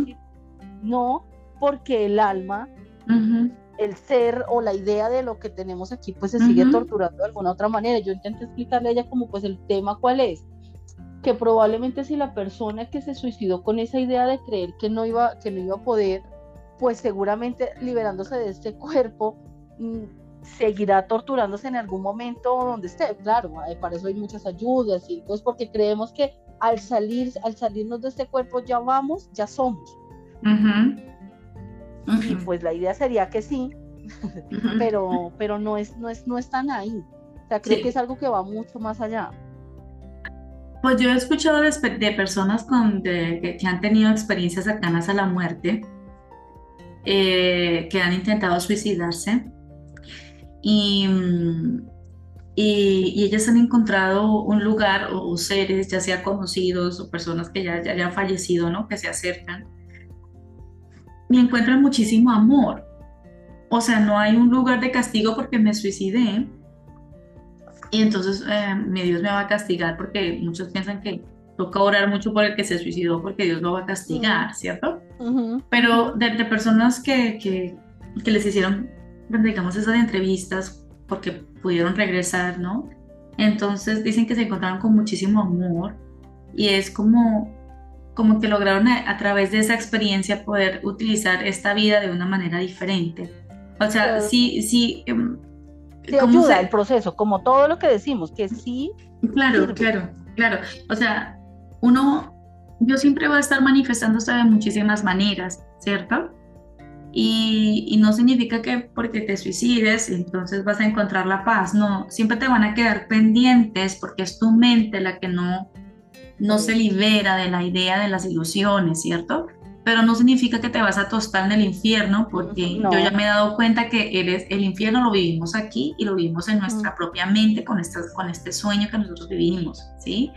Eh, pero siempre va a haber seres, si lo hablamos desde este plano, siempre van a haber otros seres, que no es más que nosotros mismos, pero otros seres, que nos nos pueden dirigir o nos pueden ayudar a este camino del despertar, pero vamos a tener que seguir viniendo hasta que nuestra mente se dé cuenta que todos esos seres en, el espacio entre vidas o en este espacio finalmente somos uno solo y formamos parte de, la, de esa unidad de luz y de amor que somos, ¿sí? Dentro de este viaje de ires y venires, nos vamos a encontrar con, con, con diferentes momentos y de cómo vivir esas experiencias también he escuchado de otras experiencias en las que sienten que son perseguidos y creen que se están quemando en el, en el fuego, en la paila, cuando se mueren, cuando se han suicidado, ¿no? Cuando, o sea, han tenido esa experiencia y han regresado y entonces piensan que los van a perseguir, pero es el mismo estado mental y que nos, nos dirige, digamos, en ese sentido, o sea, que me voy a encontrar afuera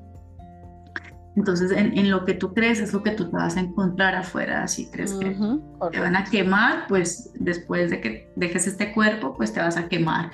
Pero si tú tienes la esperanza de que alguien va a rescatarme, me voy a encontrar con Jesús, pues va a haber algo parecido que te va a ayudar para, para tú continuar, pero vas a seguir viniendo una y otra vez hasta que te quedes sin, sin ninguna ilusión. O sea, tienes que perdonar todas las ilusiones, perdonar todos los ídolos que por ejemplo aquí en esta siguiente parte no lo menciona.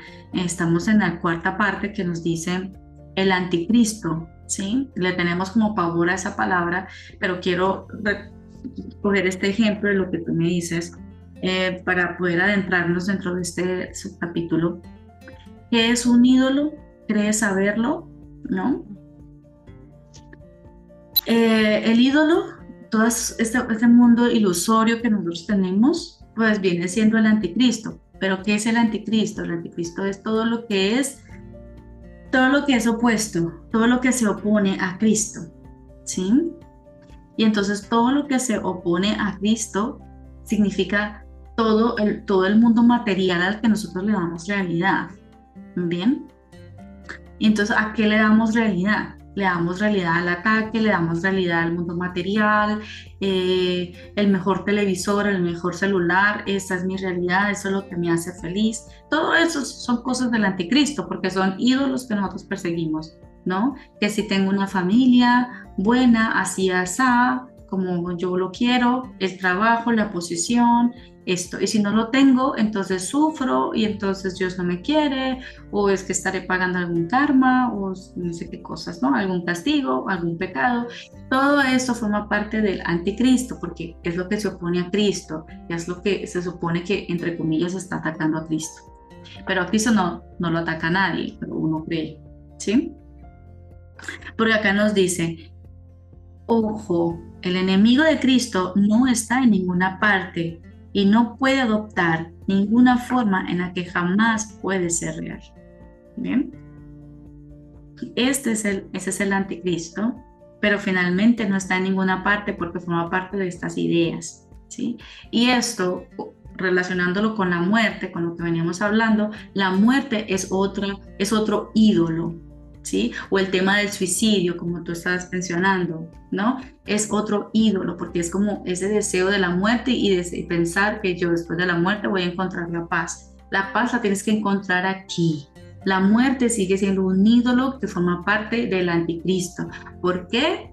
Porque no forma parte de la vida.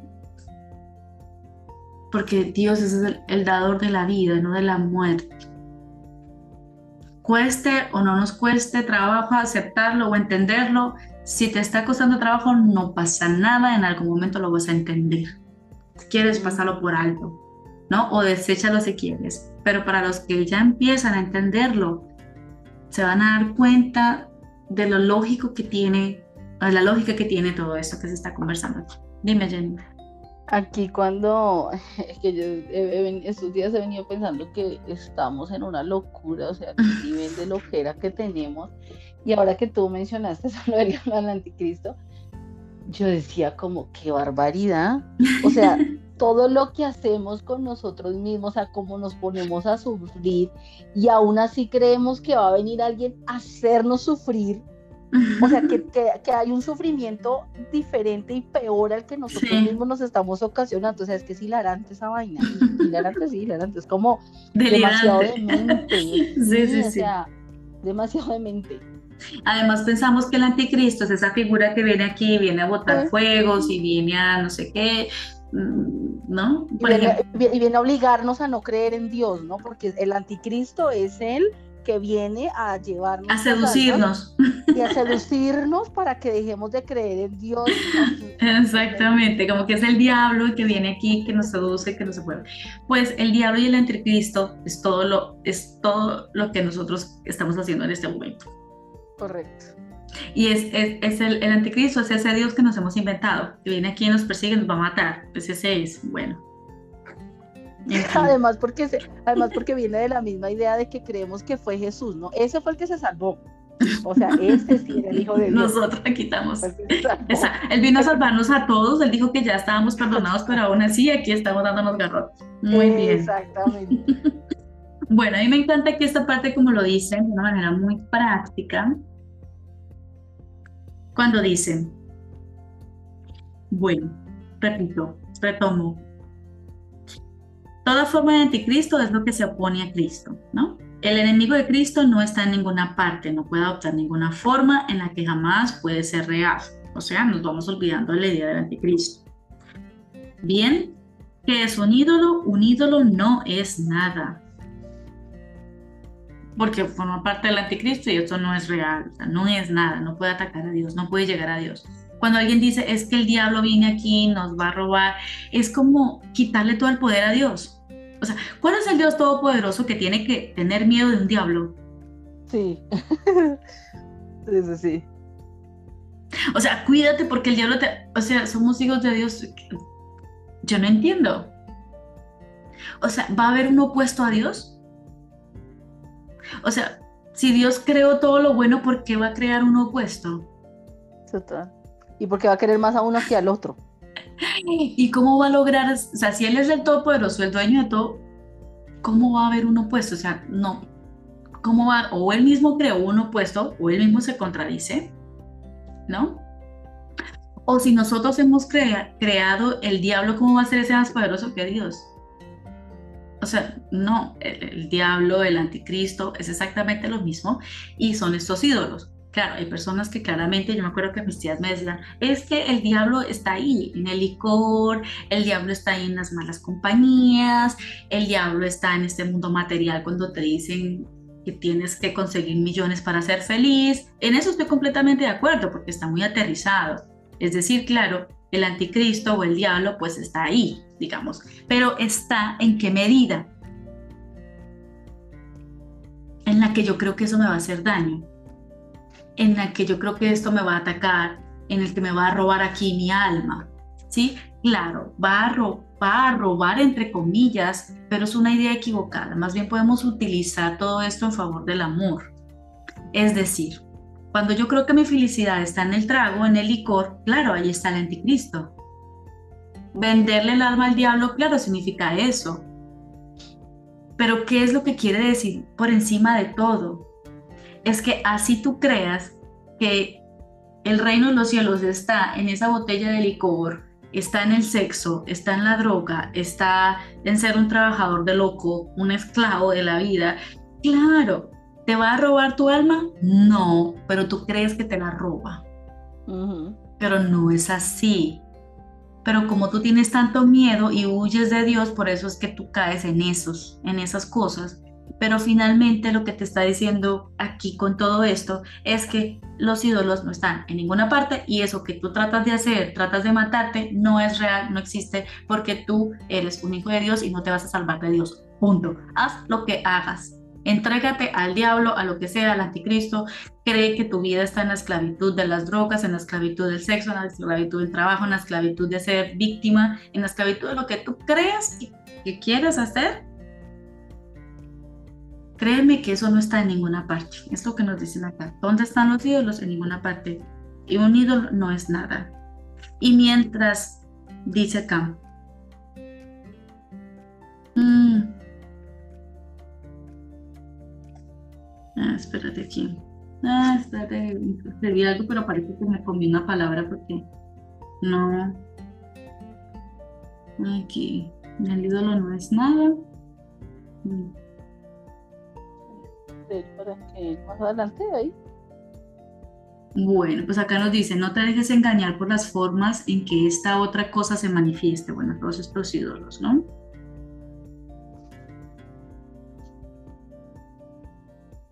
Bueno, recordemos que Dios lo es todo. Y mientras Dios lo sea todo, los ídolos no se encuentran en ninguna parte. ¿Bien? Y aquí nos dice, Dios no tiene muchos hijos. solo uno. Solo uno. Dios no tiene muchos hijos, solo uno. Y Dios te dio todo lo que existe. Es tu idea equivocada. ¿No? Estoy equivocada de que entregarte a la esclavitud de todo lo que nosotros acá hemos declarado como real, único y verdadero, creemos que ahí está la dicha y el amor. Solo por razones equivocadas caemos en el anticristo o nos entregamos al diablo, ¿no? Pero solo por nuestra idea equivocada de que allí afuera podemos encontrar lo que realmente podemos encontrar adentro, ¿bien? Por eso se nos ha dicho anteriormente, adentro, ir adentro de ti, ir adentro de ti. No tienes que renunciar a todo lo de afuera, vívelo de afuera, pero vívelo desde adentro. Vívelo desde adentro. Bien. Terminamos. El último. Mm. El sueño de perdón. Ese es el sueño feliz. Mm. Ese es el sueño feliz. ¿Cómo se vería todo? ¿Recuerdas cómo terminamos nuestra última sesión del capítulo 28? Imaginémonos que si yo he cometido un error gravísimo del cual me avergüenzo y se lo cuento a alguien y me dice, mira, no te juzgo. Por lo que hiciste, no te juzgo. ¿Cómo te sentirías tú? Es como si te, te quitaran un peso encima. Ese es el sueño del perdón que nosotros lográramos sentirlo para nosotros y compartirlo con los demás. Nos, nos, dejaría libres de esos ídolos, de la esclavitud de esos ídolos, ¿no? El que es esclavo de los ídolos lo es porque está dispuesto a hacerlo. Pero el perdón nos libera de todos estos ídolos.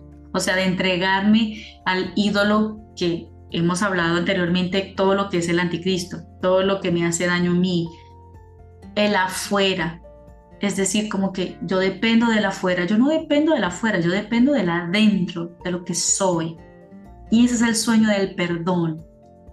Voy a perdonar el mundo de afuera, perdonar todos mis sueños, mis ilusiones. ¿Y qué es eso? Quitarle el juicio a todo lo de afuera, hacerme a un lado y que sea el amor que experimente a través de ese cuerpo. Dios experimenta este mundo a través de mi cuerpo, te lo doy. Te lo pongo a tu servicio. Tú haz lo que tengas que hacer y di lo que tengas que decir. Entonces, aquí nos recuerdan, no juzgues, pues si lo haces, pasas a formar parte de los sueños malvados en los que los ídolos se convierten en tu verdadera identidad. Que no son verdaderos, por supuesto, ¿no? Pero se convierten en lo que tú crees, que tú eres. Como la canción que cantábamos el otro día en un capítulo, ¿no? Soy rebelde porque el mundo me ha hecho así, porque nadie me ha tratado con amor, ¿no? Pero después dice, y quisiera ser como el niño que, ¿no? Que es feliz, que recibió amor, ¿no? Es, es cambiar ese chip, ¿no? Es cambiar esto. Todo juicio es una injusticia contra el Hijo de Dios. ¿Bien? Como en el ejemplo que puse de la profesora con mi hijo, ¿no? Que yo veo que todo lo que ella hace con él es maravilloso, mientras otros es como una humillación. Pero ahí ya no, yo soy consciente que he dejado de juzgar al hermano, pero he dejado de juzgar el sistema educativo, he, dejado de juzgar a mis profesoras del pasado, mis profesores del pasado, a mis compañeros del pasado, ¿no? Y ver el, amor, ¿no? Y lo veo a través de mi hijo, por ejemplo, mi hijo es supremamente amoroso, yo pensaba que con la primera profesora, cuando conté el ejemplo de la primera profesora del kinder, ¿no? y que después él brotaba amor por ella, finalmente cuando tuvimos una conversación con él en relación a cómo se portó en general la profesora, él me decía, cuando ella se portaba como fea con él, él me decía, pero mamá, no pasa nada, yo la quiero mucho. O sea, y, y, y el segundo año, cuando cambió ella con él, yo pienso que finalmente no fue ella la que cambió, ¿no? O sea, ha sido mi percepción, percepción prácticamente. Y con ella mi hijo me mostraba, me lo mostraba porque él decía, siento amor por esa profesora, siento amor por ellas, ahora por esta nueva y ahora viene otra nueva en su tercer grado. Y veo que hay amor en él, o sea, él nunca me dijo que la profesora le había tratado mal, porque finalmente él nunca la juzgó tampoco. Mamá, pero no pasa nada. No pasa nada. Sí, lo hizo ya. Pero no pasa nada. Yo veo que mi, mientras mi hijo menor me cuenta cosas de este tipo, yo veo que mi hijo, en mi hijo mayor veo la práctica. Mm. Porque, ay, este me pegó, ay, sí, pero no pasa nada. No, no pasa nada. O vi hoy que mi hijo, el hijo menor le estaba pegando al mayor, ¿no? Y yo, hey, por favor, que no le pegues a tu hermano. Y este me, me dice, mamá, no pasa nada, no me dolió. Mira, él me quiere dar amor, siento que tú me quieres dar amor y entonces el otro va y lo abraza. Ah, sí, ves, mamá, mira, me está dando amor. Entonces en él veo el acto, él no me cuenta, pero me veo en él ese, ese amor, ¿no? Cómo, cómo, cómo se transforma todo esto. Entonces, para mí él es la práctica activa del perdón. Mi hijo me, me enseña esa práctica o cuando yo le decía a mi hijo me sentía terrible cuando le gritaba o cuando me, se me subía a mí la temperatura, el hervor y entonces en la noche me acuesto y le digo, a mi amor, lo siento, de pronto se me pasó, no quería, no quería gritar, se me salió de todo. Y él me dice, mamá, no importa, no pasa nada, yo sé que tú me amas, no pasa nada, tú me amas, no pasa nada. Es como, olvídalo, y yo, mi amor, lo hice eso porque es que tú a veces no me colaboras y entonces yo también estoy ocupada y entonces tal cosa y no, quiero que tú me ayudes, quiero que seamos un equipo, por favor, tal cosa, ¿no? Y me dice, sí, no pasa nada, mamá, tranquilo. Y me abraza y me ama, te amo, mamá, te amo. Y él me lo dice cada segundo, cada instante, me abraza, me besa, me abraza y me besa. Todo el tiempo me está abrazando y dice, mamá, te amo, te amo, te amo. O sea, estoy enojada y después esto. Y mamá, te amo me bajo del carro, ¿por qué no hiciste eso? Ay, pero para la próxima, hey Robert, por favor, ¿eh? Bueno, mamá, sí, no te preocupes, te amo, mamá. O sea, y siempre es un te amo permanente, entonces es como, ahí veo el mundo perdonado. Él me está mostrando cómo se ve desde sus ojos, de su perspectiva, el sueño del perdón.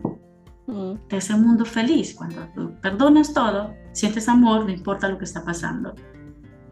Entonces, mis hijos son mi fuente maestra del amor. Total, con ese nivel, imagínate.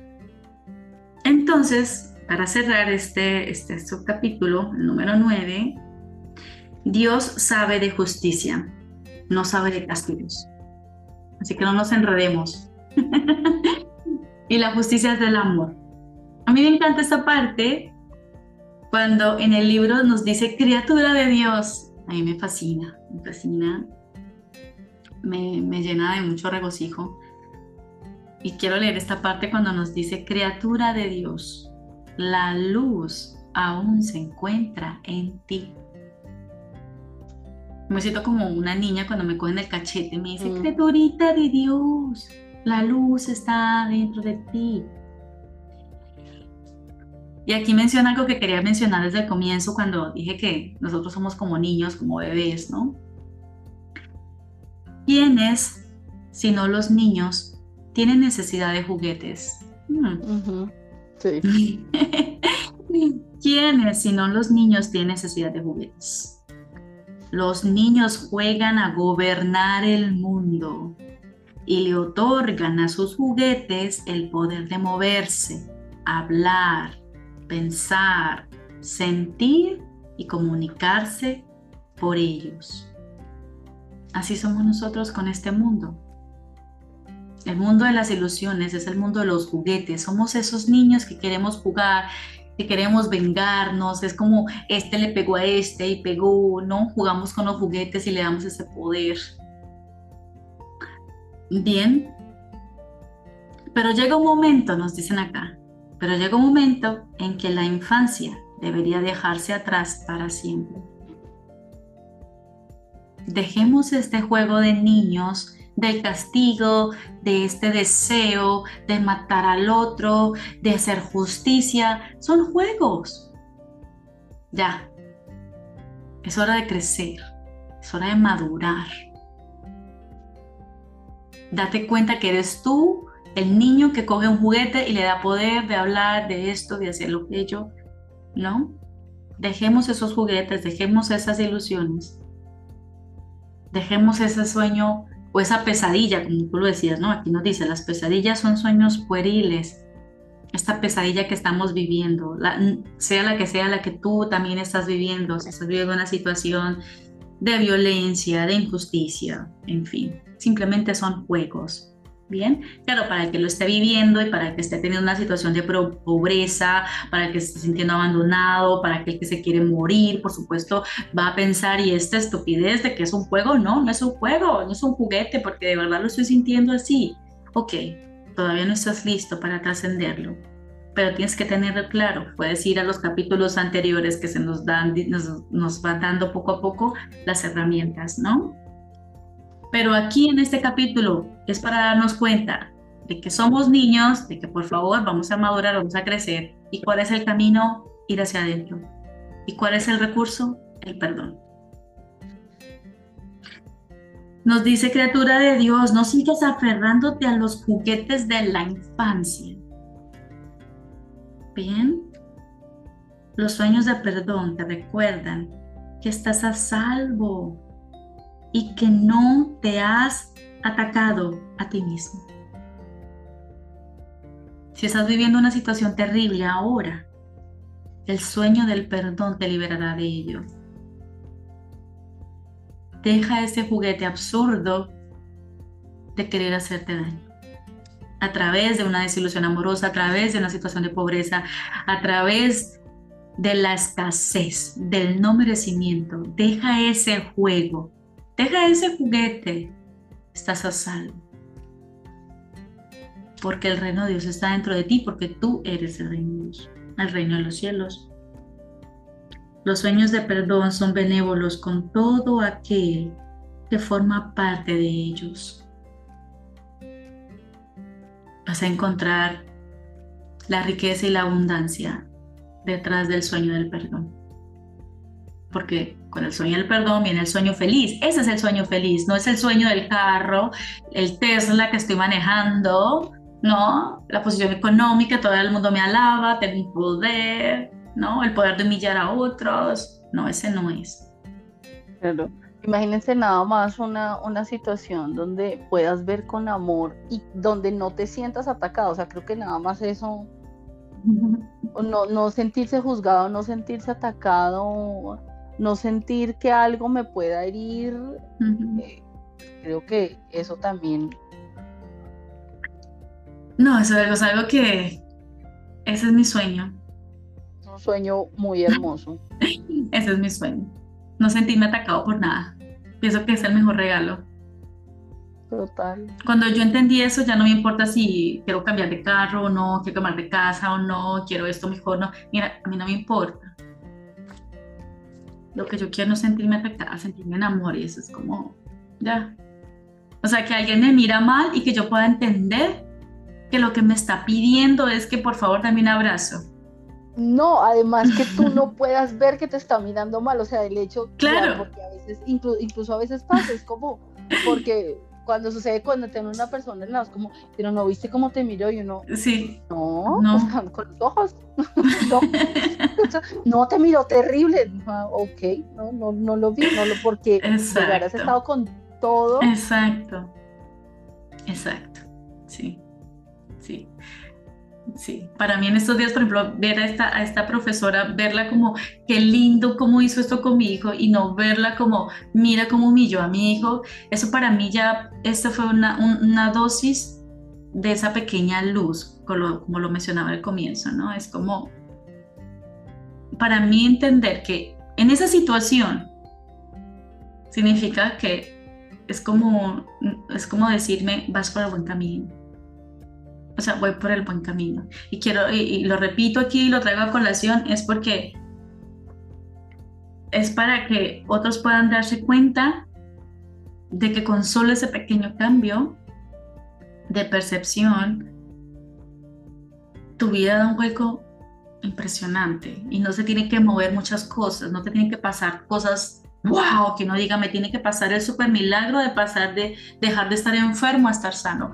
No, eso es el milagro de poder, de poder encontrar amor en el otro. Es, tremendamente maravilloso y poderoso. Bueno, este capítulo nos resultó de dos horas, como en el otro del número 27, que nos resultó también de dos horas. Bueno, pero es que teníamos nueve capítulos y bastante largos, pero los hemos desglosado muy bien. Eh, gracias a nuestra audiencia por toda esta paciencia que nos tienen y, y de poder que nos den la oportunidad de compartirles, digamos, nuestras, nuestras vivencias y, em, y de permitirnos ser un instrumento de esa voz que habla por Dios.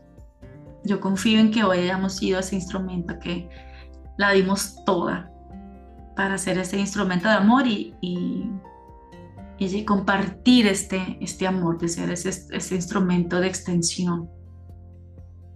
Muchas gracias Jennifer por formar parte de, esta extensión del amor, por aprender a hacernos a un lado. Seguramente todavía no lo, no lo hacemos como uno cree o nuestro ego cree que uno lo hace, pero tengo la plena confianza de que, de que así fue. Esa parte, aquel que sabe, sabe que nos hemos hecho a un lado hoy aquí para que, para que su, su, su lección de amor sea aprendida hoy. ¿Cómo nos vamos, Jenny? Nos vamos cargadísimas frente a lo que estabas diciendo ahorita. creo que ya el hecho de, de saber que podemos verlo de otra manera y saber que, yo creo que con el simple hecho de habernos hecho a un lado, aunque sea una vez, creo que eso ya nos puso donde, donde, donde tenemos que estar. Eh, lo que pasa es que, tenemos todas esas capas que nos hacen creer que aún nos falta llegar, pero ya lo hicimos y lo que no podemos ver es la extensión de ese, de ese hacernos a un lado, de eso que hicimos, de este hacernos a un lado en ese instante, todavía con nuestros ojos que ven tantas capas y tantas, y nos encanta dividir y nos encanta poner en niveles todo, no alcanzamos a percibir que eso ya está y que estamos montados en ese carro y que lo estamos haciendo con cada situación. Pero ya lo hicimos, o sea, ya ya está. Entonces, muchas gracias a todos porque estas, estas charlas que, nos escuchen y el, que, y el que lo pueda, el que le sirva lo que sea que le sirva, que puede tomar aquí, así como dice una, argentina, como, como es que dice, que dice, me lo voy a robar a Juli Ferrero que dice como, si te resuena, tómalo, si no, déjalo ir. Entonces, el que le resuene esto maravilloso porque a todos nos ayuda. Recuerde que con que uno solo eh, le haga, le haga, le haga clic y, logre despertar y logre hacer eso, ya nos ayudó a todos y ya todos estamos montados en el mismo barco. Así que muchas gracias. Así es. Bueno, nos vemos entonces para nuestro capítulo número 30 en el nuevo comienzo. Y ya estamos en la recta final de este texto del libro del curso de milagros. Muchas gracias. Además que los, además que los subtítulos están, están. No, pero es que esta es una regla de oro. Esto lo que viene, estas instrucciones de qué es y cómo hacernos a un lado. Aquí están las instrucciones muy, muy, muy detalladas que hacemos. Así que bueno, listos para nuestro capítulo 30 ofrezco un milagro para cada uno, para cada uno de ustedes, para cada uno de nosotros. Y un instante santo para entender que nuestra intención de, hacernos a un lado y no interferir. Ese es el instante santo, el instante en el que yo me, me entrego. Me entrego en mi mente santa. Muchas gracias entonces nuevamente y hasta la próxima.